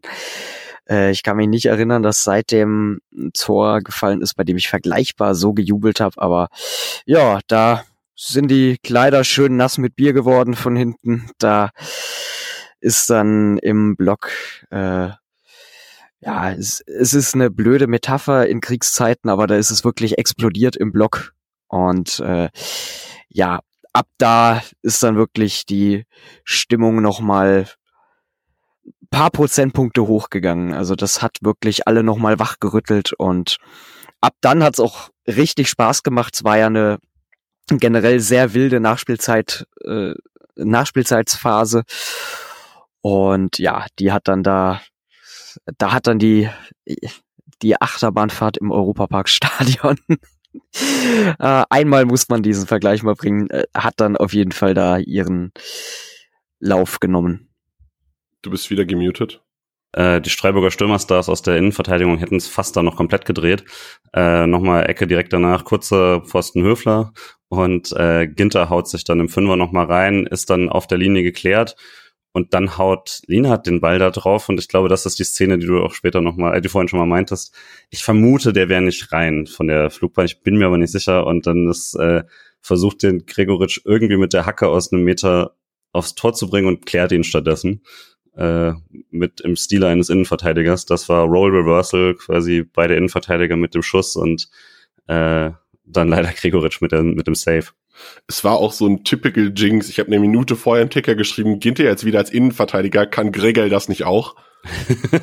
und dann macht er dieses Ding und ich dachte so, und dann habe ich im nächsten äh, geschrieben, äh, nach Linats Schuss eben sollte Streich doch über Gregoritsch in der Innenverteidigung nachdenken. Also es war spannend. Ja, da wir in äh, typischer Spotcast-Manier natürlich schon wieder viel zu lange reden, versuche ich es ein bisschen schneller, aber ich, das war einfach ein guter Abend äh, für vom Ergebnis und deswegen noch aufgetreten dafür, dass das Spiel so schlecht war lange Zeit. Ähm, Ging es in die Verlängerung, mit der ich jetzt schon nicht mehr gerechnet hatte und äh, sehr sehr ähnlich wie äh, letztes Jahr dann dramatisch geklärt. Nick? Äh, ganz kurz noch, Pauli hat sich so ein bisschen selbst ein Ei gelegt, weil äh, sie vor de, kurz vorher gewechselt haben vor dem Tor, haben einen Innenverteidiger gebracht für den Stürmer, den sie vorher erst eingewechselt ja, haben, Matanovic. Äh, Habe ich nochmal ein besonderes Auge drauf gehabt, weil er ja Frankfurt gehört mittlerweile und nur geliehen ist. Ähm, und der ging wieder raus für den Innenverteidiger und dann musste er halt in der, äh, hat er die, die Pause quasi als Wechselfenster genutzt, die kostet ja kein Wechselfenster und hat dann einen rechten Flügelspieler mit Wiekow gebracht, bzw. einen Rechtsverteidiger, der ist eigentlich aus Paulis zweiter Mannschaft.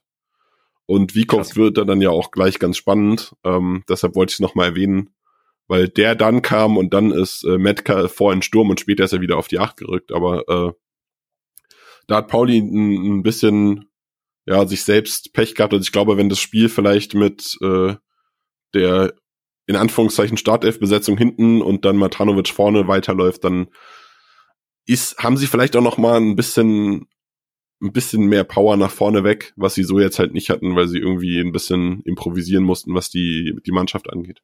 Ja. Trotzdem Pauli erstmal deutlich besser als in den Minuten davor, weil sie jetzt nicht mehr nur verteidigen können natürlich. Ähm, Irvine hat eine richtig gute Szene, ähm, bei der Günther ihn zum Glück noch stören kann. Davor komplett, ähm, komplett seltsam verteidigt vom SC. Also da hat irgendwas überhaupt nicht funktioniert. Ähm, und dann kommt das, was du bei der PK gefragt hast. Das Brüderduell hat nicht so ganz geklappt, weil Eggestein halt nicht, äh, unser Eggestein nicht gespielt hat, Maxi auf der Bank, aber Johannes Eggestein dann äh, reingekommen ist. Ähm, und genau.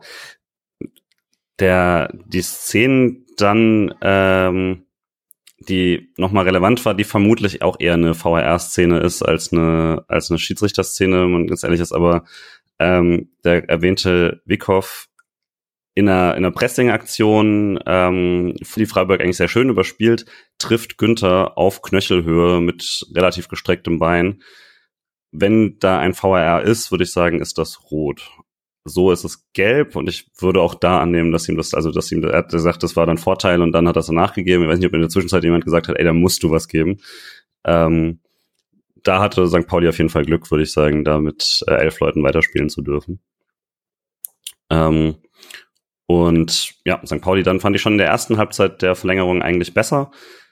Ganz am Ende, 104. Minute, dann aber ähm, richtig, richtig gute SC-Chance. Äh, Grifo mit so einem Ball auf Gregoritsch äh, und der haut den dann voll rein. Der Torwart kommt noch dran und äh, Keitel rutscht dann am langen Pfosten, also ist vorm, vorm Ball quasi, weil der Torwart ihn noch leicht ab, abfälscht.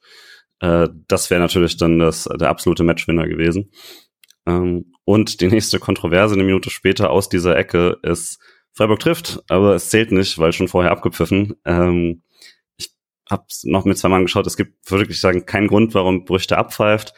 Gregoritsch spielt es dann zu Ende. St. Pauli hat fairerweise schon nicht mehr verteidigt war mir egal, es war ein Tor, es wurde mir gestohlen, ich war sauer, aber es war vielleicht nicht ganz der große Skandal, als ich es in der Sekunde empfunden habe. Ähm, aber es hat sich so ein bisschen eingereiht, dass man da zumindest in den Minuten nicht so viel Glück hatte mit äh, Brüch.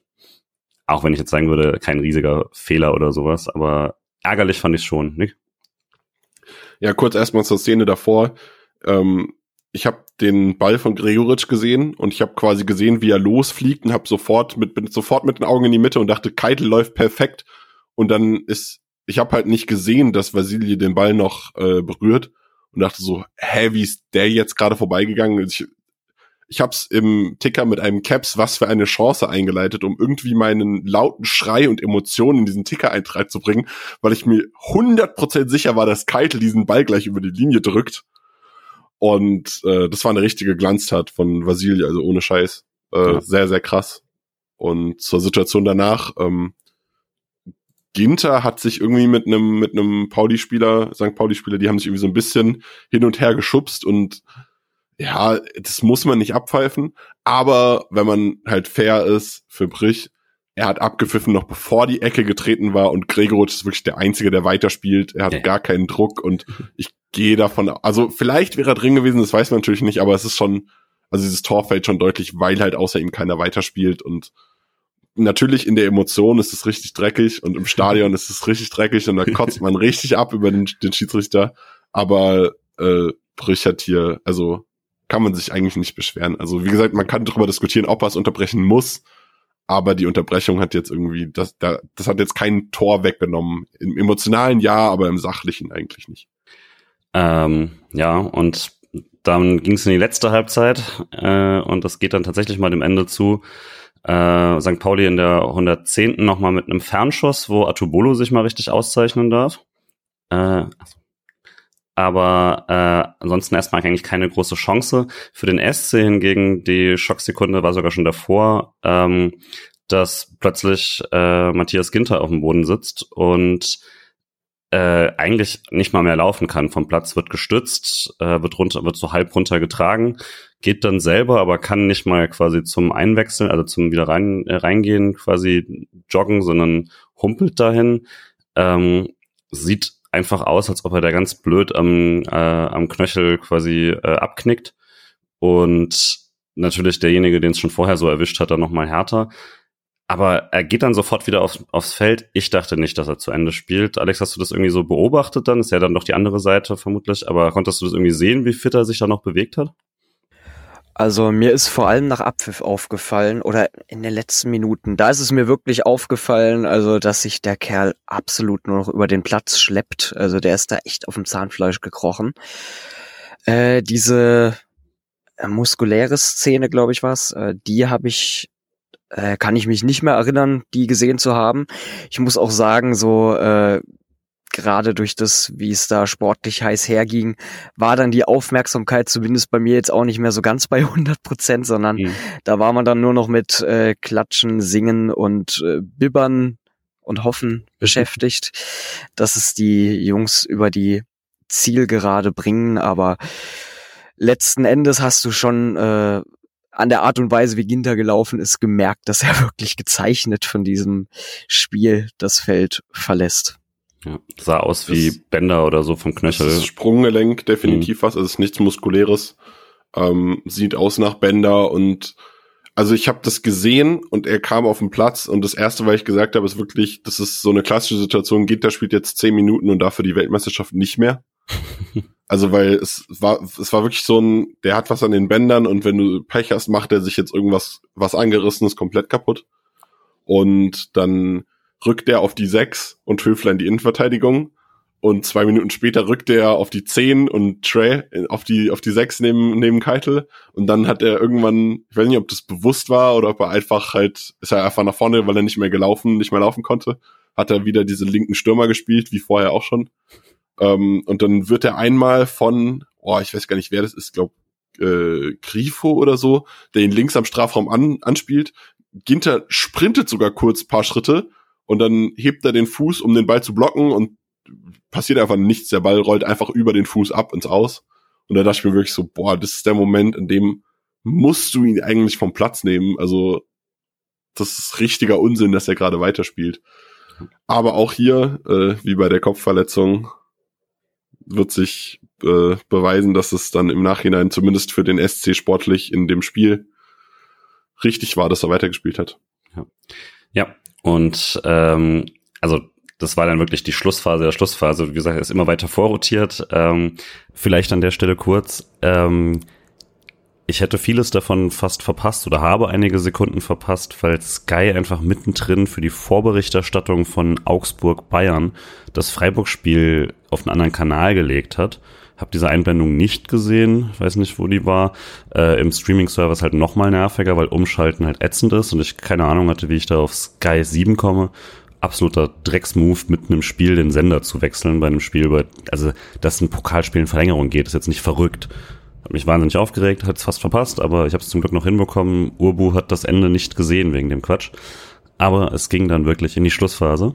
St. Pauli hatte nochmal eine ganz gute Situation, wo äh, der Paulianer Eggestein ähm, da links durchgebrochen ist. Kübler kommt dann nochmal in die Nähe und der Schuss ist dann nicht so ganz gefährlich, äh, aber die Situation war nicht gefährlich. Danach haben sie den Ball auch nochmal rechts davon. Und ähm, dann hat äh, Freiburg auf einmal in der 118. oder sowas wieder mit so einer Doan-Ballbehauptung am Strafraum, wo ich gar nicht weiß, wie er den behauptet, weil er ist eigentlich, also Grifo und so spielen es vorher ganz gut. Und dann hat, ist da aber eigentlich sind da drei St. Paulianer um ihn rum und der behält einfach den Ball und äh, setzt da noch Keitel ein. Und der, ich weiß gar nicht, ob das ein Schuss werden sollte, aber der kam fantastisch. Ich glaube, er will den flanken, aber. Das war safe eine Flanke. aber der kam halt richtig gut, streicht da über den, über die Latte und das wäre dann, wäre es dann auch fast gewesen. Aber ähm, schreie ich deswegen über die Latte, weil eben Vasili noch dran ist. Und ich glaube, aus exakt dieser Ecke ist es ja dann, was dann passiert, ne? Und ähm, ist jetzt, hat man vielleicht schon mal gehört, der SC Freiburg ist gut bei Standards und äh, der eingewechselte Grifo bringt ihn auf den kurzen Pfosten. Und da steht äh, nicht Höfler, sondern Matthias Ginter, der, ihn, der wieder sein Kopfballduell gewinnt, obwohl er nur einen Fuß hat, der funktioniert, bringt ihn in den Fünfer, ähm, also aus dem Fünfer noch mit, weiter in den Fünfer und Gregoritsch aus zwei Metern mit dem Kopf nichts mehr zu machen und äh, das Stadion explodiert komplett. Zwei Last-Minute-Tore gegen St. Pauli und äh, der späte Siegtreffer. Hochverdient, würde ich sagen, war es nicht, aber äh, sehr, sehr geil war es. Ich habe die nächsten Minuten nicht mehr so ganz gesehen, weil ich dann äh, hier nicht mehr so aufmerksam war. Ich nehme an, Alex hat auch nicht so viel gesehen dann in den nächsten Minuten. Ähm, krasser, krasser Schlussphase, krasser Sieg. Für St. Pauli natürlich schon hart bitter, aber es ist irgendwie, also der SC Freiburg hat es jetzt oft genug irgendwie so gemacht. Ab irgendeinem Punkt ist es dann äh, natürlich auch eine besondere Qualität, die noch raushauen zu können. Aber, boah, also bisschen glücklich hat man vielleicht schon gewonnen, Alex. Ja, auf jeden Fall. Also, ähm, ja, ich fand's ganz schön, wie man dann doch so gesehen hat, wie sich die Mannschaft mit der Zeit über das Spiel doch immer mehr gesteigert hat und doch immer mehr dafür getan hat, äh, dass man sich irgendwie diesen Sieg dann halt vielleicht doch verdient. Aber äh, ja, St. Pauli auf jeden Fall sehr gut dagegen gehalten, es uns wirklich extrem schwer gemacht. Und ja, du hast halt einfach gemerkt, wenn dann halt so ein Gegner mal wieder mit der Fünferkette kommt und Freiburg 65 oder ich glaube 66 Prozent Ballbesitz waren's lässt, äh, dann ist das auch etwas, womit wir uns halt einfach traditionsgemäß nicht gut, äh, nicht leicht tun. Und ähm, ja, ich denke im, ja, man, man könnte jetzt wieder sagen, äh, Freiburg äh, ist immer mehr auf dem Weg zu einer Spitzenmannschaft, dass man es dann auch schafft, so ein Spiel für sich zu entscheiden. Also ich würde jetzt einfach mal behaupten, so vor fünf, sechs Jahren drehst du als Freiburg dieses Spiel wahrscheinlich nicht mehr so in der Form. Und es ist halt auch wirklich beeindruckend. Äh, ist ja nicht so, dass wir eh schon genug körperliche Belastung für die Spieler haben und dass sie es dann auch noch schaffen in der Verlängerung, wo ich mir wirklich gedacht habe, boah, Mann, jetzt läuft sie echt auf die Maximalbelastung für die armen Kerle hinaus ja, dass du es dann in der Verlängerung doch noch drehst und ich würde sagen, also wenn wir uns so die Schlussphase des Spiels angucken, also so die Nachspielzeit plus Verlängerung, dann würde ich sagen, dann kann man da doch schon von verdient sprechen. Also äh, Chancen waren dann auf jeden Fall doch da, die dann sicherlich auch noch für ein, zwei Tore hätten reichen können. Ich meine eben, wir hatten das Tor, was nicht gezählt hat. Wir hatten Gregoritsch, der da auf der Linie steht und mal kurz den St. Pauli-Verteidiger gibt. Also das sind, finde ich, schon alles Aktionen, wo man dann im Nachhinein sagen kann, also ja, St. Pauli gut dagegen gehalten, ist gut gemacht, aber letztlich gänzlich unverdient hat Freiburg dann trotz einer etwas verschlafenen ersten Halbzeit dieses Spiel dann doch für sich entschieden. Nick hat auch geschrieben, über 90 Minuten geht der Sieg für die Freiburger absolut in Ordnung. Ich nehme an, auch über 120. Ich meine natürlich 120. ähm, ja, ich habe, glaube ich, noch nie ein Pokalspiel getickert bisher, fällt mir bei dem äh, Zeitpunkt gerade auf. Und das scheint mir beim Fazit auch äh, ein bisschen durch die Lappen gegangen zu sein.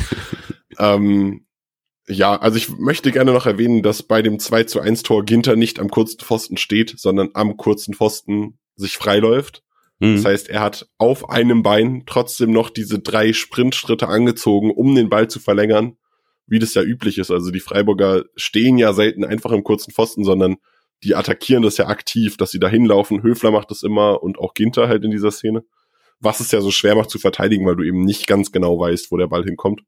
Aber die Jungs wissen das halt, wo der Ball hin soll und wo sie hinlaufen müssen. Und das macht, gibt dann den Vorteil quasi im Raumduell diesen, diesen Ball verlängern zu können. Ähm, aber auch diese Meter hat Ginter noch gemacht, was sehr, sehr wichtig war. Äh, ansonsten ist danach aber auch nichts mehr passiert. Also Freiburg hat ganz viel den Ball behauptet äh, an der Eckfahne und dann gab's noch, ich glaube, Doan hat noch einen Freischuss gezogen oder so und dann war das Spiel vorbei. Ja. Ähm, aber auch da hat Ginter an der Eckfahne den Ball noch behauptet und einen Einwurf rausgeholt. Wahnsinn, also Alter. ganz, ganz krasser Gell. Ja, echt krass. Krasser Sieg. Ähm, ich würde die Chance hier gerade nutzen, um noch die Sprachnachricht einzuspielen, die Luca uns geschickt hat aus dem äh, Gästeblog.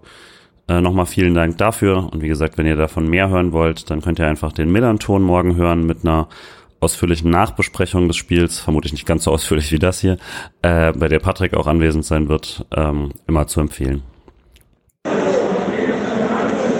Yo, Patrick, also was soll ich sagen? Ich bin natürlich halt mega enttäuscht. Hättest du mich vor dem Spiel gefragt, wäre es für mich eine Packung gewesen, mindestens 3-0. Aber jetzt, wo du quasi zwei Minuten vor dem Schlusspfiff das Gegentor fängst und jetzt noch irgendwie verlierst, kurz vor Schluss nochmal, es ist doch sehr eine herbe Enttäuschung. Also es, hat, es ist schon, die Stimmung ist bedrückt, aber man hat auf jeden Fall gesehen, dass die Mannschaft irgendwie Bock hatte und gesehen hat, dass sie auch nach vorne spielen kann, auch gegen Freiburg. Auch wenn jetzt zum Beispiel jetzt nicht, glaube ich, jetzt mal die beste Besetzung am Start war. Aber muss ich ja sagen, so ist schön wieder hier zu sein. Freiburg ist toll, Menschen sind nett, Leute sind korrekt, Ordner haben nicht rumgestresst. Wir konnten hoch in Oberrang und hoch runter, so oft wir wollen. Also top. Also Glückwunsch an eure Mannschaft. Habt ihr am Ende des Tages verdient gewonnen. Liebe Grüße an die Sportcast-Jungs. Liebe Grüße aus, aus St. Pauli. Habt ihr euch verdient. Kommt nochmal ins Finale und diesmal gewinnt ihr das Ding. Liebe Grüße. Genau. Liebe Grüße zurück und vielen Dank für die Nachricht. Und ja, dann steht man jetzt mit Ach und Krach äh, in der nächsten Runde. Das ist dann schon Achtelfinale, glaube ich. Ähm, und das äh, hat aber noch weiter Zeit. Ähm, mal gucken, wie man zugelost bekommt. Äh, ich meine, ich, da wir jetzt viel zu lange gesprochen haben, würde ich die anderen Spiele nicht groß äh, diskutieren. Ist jetzt auch ehrlich gesagt nicht der äh, spannendste Pokal äh, ja, Spieltag gewesen insgesamt. Für uns relevant, würde ich sagen, ist parallel mit dem SC Freiburg hat Paderborn gegen Werder Bremen gespielt und Bremen musste dort äh, in die Verlängerung. Nach einem Kraftakt hat ein Tor weggenommen bekommen und äh, musste ins Elfmeterschießen und hat dort 7 zu 6 verloren. Das ist vielleicht noch der, ähm, der, der relevante Teil für uns. Kommen gleich nochmal zum Tippen. Ähm, genau, ansonsten, weiß nicht, wir haben, glaube ich, über alle Spieler ziemlich gut gesprochen. Dann, äh, Nick, ich meine, ich glaube, nach der Folge muss man eigentlich nicht mehr fragen, aber dein Spieler des Spiels? Janik Keitel. Mhm. Ähm, und Patrick lässt ausrichten, dass es Matze Ginter ist. Mischer ebenfalls. Äh, Alex, wer ist es für dich? Ja, ich schwanke so ein bisschen zwischen äh, Ginter und Atubolu. Hm. Ich würde fast mit Atubolu gehen, weil ich fand, also dafür, dass es im Profifußball, gut, jetzt dritte Liga ausgeklammert, die kann man ja auch als Profifußball nehmen, aber für sein erste Mannschaft Pflichtspieldebüt fand ich das extrem solide, extrem, ähm, ja, wie ich schon gesagt habe, ich habe mich extrem sicher bei ihm gefühlt, aber ich meine, ja, für Ginter könnte ich jetzt genauso ein Case machen. Also ist mir schwer gefallen, zwischen den beiden mich zu entscheiden, aber ja, Atubolo. Ich würde ganz kurz äh, Julians Spieler des Spiels unterbrechen und kurz äh, die Frage in den Raum werfen oder die, die Behauptung in den Raum werfen. Damit dürfte relativ klar sein, wer spielt, wenn Flecken sich verletzt, oder? Ja, denke, das hat sich erledigt. Wir haben es schon so getippt, alle eigentlich, dass es das Uphoff der ein, am Tag äh, Ersatz ist und der Rest äh, dürfte ähm, Atubolo sein. Ich denke, das ist durch. Ähm, ja, es tut mir leid, Nick. Ich ich habe auch geschwankt, aber ich gehe tatsächlich auch mit Ginter, weil ich einfach ein Sucker für Narrative bin und das geht nicht, geht nicht besser. Uh. Ähm, aber äh, ich, ich gebe ihm den ehrenvollen zweiten Platz. Ähm, und äh, Host Alex hat ein aufmunterndes äh, Kevin Stotterbeck ausrichten lassen, von daher äh, Kopf hoch Kevin. Und äh, mal gucken, je nachdem, wie es jetzt mit Ginter aussieht, kann das kann es ja sein, dass man ihn sehr schnell wieder braucht. Ich bin mir relativ sicher, dass Ginter am Wochenende nicht spielt. Hm. Ähm, also sei es nur eine Vorsichtsmaßnahme, also das sah schon übel aus. Ähm, kann mir eher vorstellen, dass es was Schlimmeres ist und er länger fehlt, leider. Ähm, wie würdet ihr spielen? Vertraut ihr auf Kevin? Stellt den, weil, weil Gulde fehlt ja auch aktuell angeschlagen. Ähm, vertraut ihr auf Kevin? Stellt ihr Sedia in die Innenverteidigung neben Kübler? Oder würdet ihr vielleicht sogar auf eine Dreierkette gehen? Also keine Ahnung, Lienert, Sedia, Kübler wäre ja durchaus eine Option, die man hat. Oder beziehungsweise Sedia links, Lienert zentral wahrscheinlich und Kübler rechts. Meine Idee wäre vermutlich, dass ich tatsächlich, wenn dann Dreierkette, dann halt Kevin in die Mitte und äh, eine Sedia-Kübler-Kombination daneben. Und also dann halt Sidia schon der Innere, würde ich sagen. Ähm, wenn man es in der Viererkette machen will, hätte ich jetzt nach heute dann vielleicht auch dazu tendiert zu sagen Sidia, aber vielleicht sollte man auch so eine Szene nicht komplett überbewerten, ähm, auch wenn das ein harter Aussetzer war. Aber äh, also Flecken hatte ja auch so sein Ding und hat danach sehr souverän gespielt. Ich würde jetzt nicht, ist nicht ganz gleich, aber trotzdem, also würde fast vermuten, dass das ihm nochmal die Chance gibt. Aber ähm, war jetzt natürlich schon ein Rückschlag dafür. Deswegen, ich würde tippen, dass Kevin nochmal darf, aber so eine Sedia-Kübler-Kombination hätte auch schon irgendwie was Cooles. Alex, siehst du das auch so, oder? Ähm, ja, auf jeden Fall. Also ich meine, äh, Sidia hat man ja fast schon kaum mehr auf dem Schirm, dass er eigentlich Innenverteidiger ist. Der hat sich, glaube ich, jetzt auch schon bei so vielen ins Gedächtnis als Rechtsverteidiger reingebrannt. Ich finde es auch grundsätzlich schade, dass äh, Johnny Schmid ja wirklich äh, sportlich überhaupt keine Rolle mehr spielt, würde ich mittlerweile sagen. Ähm, ja, es, man sieht, wir haben viele Optionen. Also im Prinzip äh, Sidia, Kübler, fände ich auf jeden Fall auch mal ganz spannend und äh, ja, ich fände es auch schön, wenn jetzt Kevin Schlotterbeck sich jetzt nicht irgendwie die gesamte Hinrunde oder verbunden damit vielleicht seine gesamte SC-Zeit, auch wenn es jetzt ein bisschen weit gegriffen ist, wobei gut, wenn ich mir jetzt seine Einsatzzeiten angucke, vielleicht doch gar nicht so sehr, fände ich einfach schade, wenn diese eine unglückliche Aktion ihm da jetzt so extrem viel verbauen würde. Deswegen, ich meine, gut, also dass er heute direkt rausgenommen wurde, war ja halt auch, wenn du, wenn dir halt so ein Bock direkt vor der Halbzeit passiert, liegt's auch nahe, aber also ich hoffe wirklich, dass es mehr so eine Maßnahme, ihn heute rauszunehmen war, so nach dem Motto, okay, dass der Junge nicht komplett verunsichert jetzt vielleicht in der zweiten Halbzeit noch einen Bock verschuldet, so, so wie Höfler damals vor zwei Jahren war es, glaube ich. Mhm. Kann ja gut sein, dass Streich da auch bisschen seine Lektion draus gelernt hat, als er auch gesagt hat, er hätte Höfler, der an dem Tag völlig neben der Spur war, einfach viel früher rausnehmen müssen.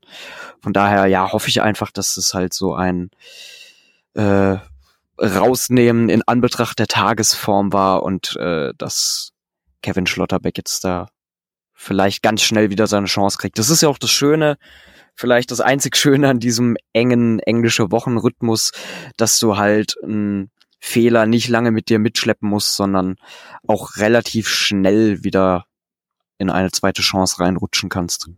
So ein Kevin Schade Wingback äh, hätte ja natürlich auch was, ne? Wenn du es schon, ich kam weil tatsächlich über das Schade drauf, aber es war nicht als Wortspiel gemeint, sondern als Inspiration. Äh, hätte, gab es ja auch schon mal die Variante. Du stehst auch auf Schade Wortspiele, Julian. Ja, auf gar keinen Fall. Zu. Aber so ein Cydia, also eine Cydia Schade Seite wäre doch auch fun irgendwie. Vermutlich nicht die spieleröffnendste Seite aller Zeiten, aber ähm, ja, auch mal gespannt. Nick, was glaubst du? Eine kurze Anekdote tatsächlich. Ähm, Nantes-Hinspiel in Freiburg äh, kam Kü Kübler für Doan und dann ging es in die Fünfer- oder Dreier- oder Fünferkette.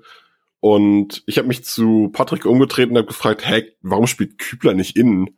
Bis Patrick mich gefragt hat, hä, natürlich spielt Sidia innen. Und ich dachte so, stimmt, Sidia ist Innenverteidiger. Natürlich rückt Sidia in die Innenverteidigung so.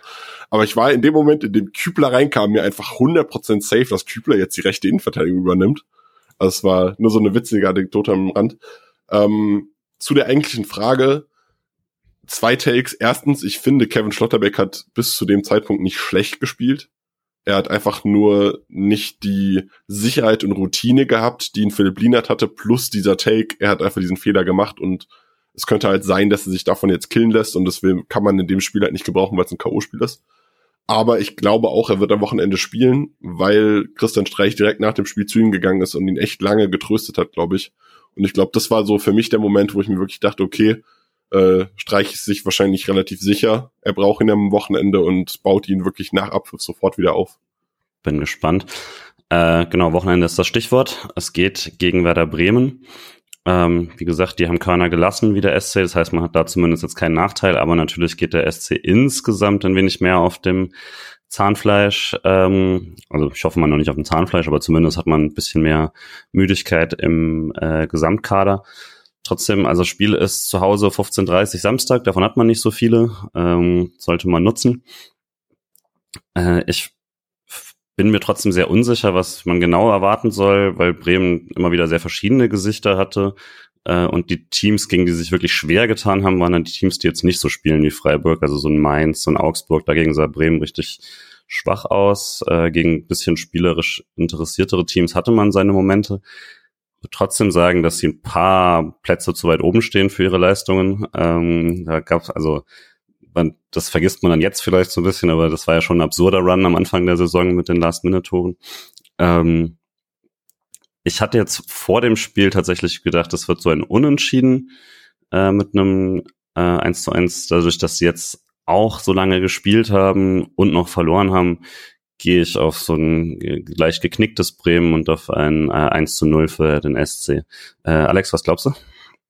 Ja, ich habe auch ein bisschen hin und her überlegt. Ich habe mir vorhin auch noch mal die letzten Spielergebnisse mal ganz schnell und oberflächlich von Werder Bremen angeguckt und muss auch sagen, ja, schwer einzuschätzen, äh, was für ein Werder Bremen du da jetzt am Samstag kriegst ja, der SC tut sich ja auch vor allem gegen Werder, also es war jetzt zumindest vor dem Abstieg von Werder so, dass man sich schon gegen dieses Team sehr oft sehr schwer getan hat und es auch zähe Spiele waren.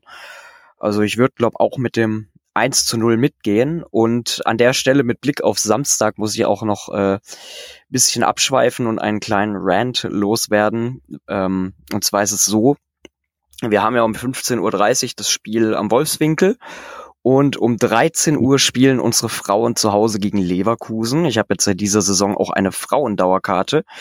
Und es wird durch diese relativ bescheuerte Ansetzung darauf hinauslaufen, dass ich wahrscheinlich gerade mal eine Halbzeit von den SC-Frauen angucken kann und dann halt rüber ins äh, neue Stadion fahre, in der Hoffnung, da noch einen einigermaßen gescheiten Platz auf der Südtribüne zu kriegen. Und ich finde es halt einfach schade, es ist momentan einfach der riesengroße Diskurs, was können wir denn machen, um den Frauenfußball zu stärken, was können wir Neues erfinden, ach komm, lass denen die Montagsspiele geben, die bei den Männern schon jemand wollte. Ja, und dann denke ich mir so, Mann, es, es könnte schon so einfach sein, wenn bloß auf solche Kleinigkeiten geachtet werden würde, dass halt da nicht das Heimspiel von den Frauen mit, den, mit dem Heimspiel von den Männern kollidiert, sondern mein Gott, lass doch die Frauen am Tag drauf spielen. Also ich persönlich finde es halt schade und frustrierend, dass sich das beides beißt und ähm, ja, das finde ich sind halt einfach so die Kleinigkeiten, auf die man auch achten sollte, wenn man halt mehr Zuschauerinnen und Zuschauer auch zum Frauenfußball bewegen möchte. Ja, sehe ich sehr ähnlich. Ja, ähm, wie du es gesagt hast, äh, wird ein, wird ein fußballreicher äh, Samstag. Wir hatten es in der letzten Folge ja schon mal angeteasert. Und genau, damit wäre ich von meiner Seite aus durch. Ähm, wenn ihr nichts mehr dazu beizutragen habt, dann sage ich vielen, vielen Dank, dass ihr zu sehr, sehr später Stunde aufgenommen habt. Meine Überlegung von, ja, vielleicht wird es so eine gute Stunde, hat natürlich nicht hingehauen. Äh, klappt das noch nie, noch nie geklappt. Aber es war ja auch Verlängerung. Das, das soll man sagen. Und äh, ich hatte so einen guten Ticker durchzugehen von Nick. Deswegen war das alles natürlich ganz, ganz einfach. Äh, daher erstmal vielen Dank an Nick, dass du da warst. Sehr gerne. Ich freue mich immer wieder hier sein zu dürfen. Und äh, nachdem ich dich auch nicht sehen konnte, Nord, weil du ja sehr, sehr bittererweise erkrankt bist, ähm, hoffentlich dann irgendwann nochmal wieder im Stadion. Und äh, Alex ebenfalls sehen wir uns hoffentlich dann bald wieder im Stadion. Ich habe ich ja letztes Mal wenigstens kurz sehen können. Äh, vielen Dank, dass du direkt nach dem Abpfiff noch ins Auto gesprungen und hierher gekommen, zu dir nach Hause gefahren bist und zu uns zu kommen. Äh, danke, dass du da warst. Ja, ich habe zu danken. Ist jedes Mal ein sehr großes Vergnügen hier in dieser Runde SC-Spiele nachbesprechen zu dürfen. Und ja, für mich war es das auch mal ganz besonders. Normalerweise komme ich ja auch immer mit gefühlt zehn Notizzetteln hier voll beschriftet in den Podcast rein.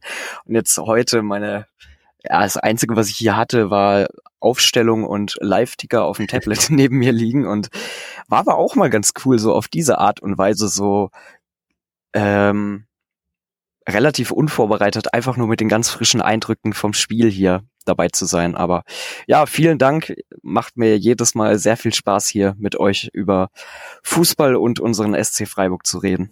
Du bist ja mittlerweile auch Radioprofi, da merkt man ja auch die Erfahrung langsam, einfach äh, Souveränität ohne Vorbereitung. Ja, Top. danke, danke. An der Stelle noch äh, kurzer Werbeblock, wer das Spiel auch nochmal in kompakter Form von mir nachbesprochen haben möchte. Am Freitag wahrscheinlich wieder so irgendwann zwischen vier und fünf UniFM 88,4 äh, gibt's auch im Live-Internet-Radio. Könnt ihr gerne reinhören, wenn ihr da meine Spielnachbesprechung und einen kleinen Vorausblick auf Samstag und Werder Bremen hören wollt. Top, sehr schön. Dann macht das alle. Und wir hören uns wieder nach äh, dem Spiel gegen Werder Bremen und äh, dementsprechend vor dem nächsten Europapokalspiel. Das ist ein wahnsinniger Zeitplan. Und dann nochmal Dank an euch und habt alle noch einen schönen Abend und einen schönen Tag. Ciao, ciao. Ciao. Macht's gut. So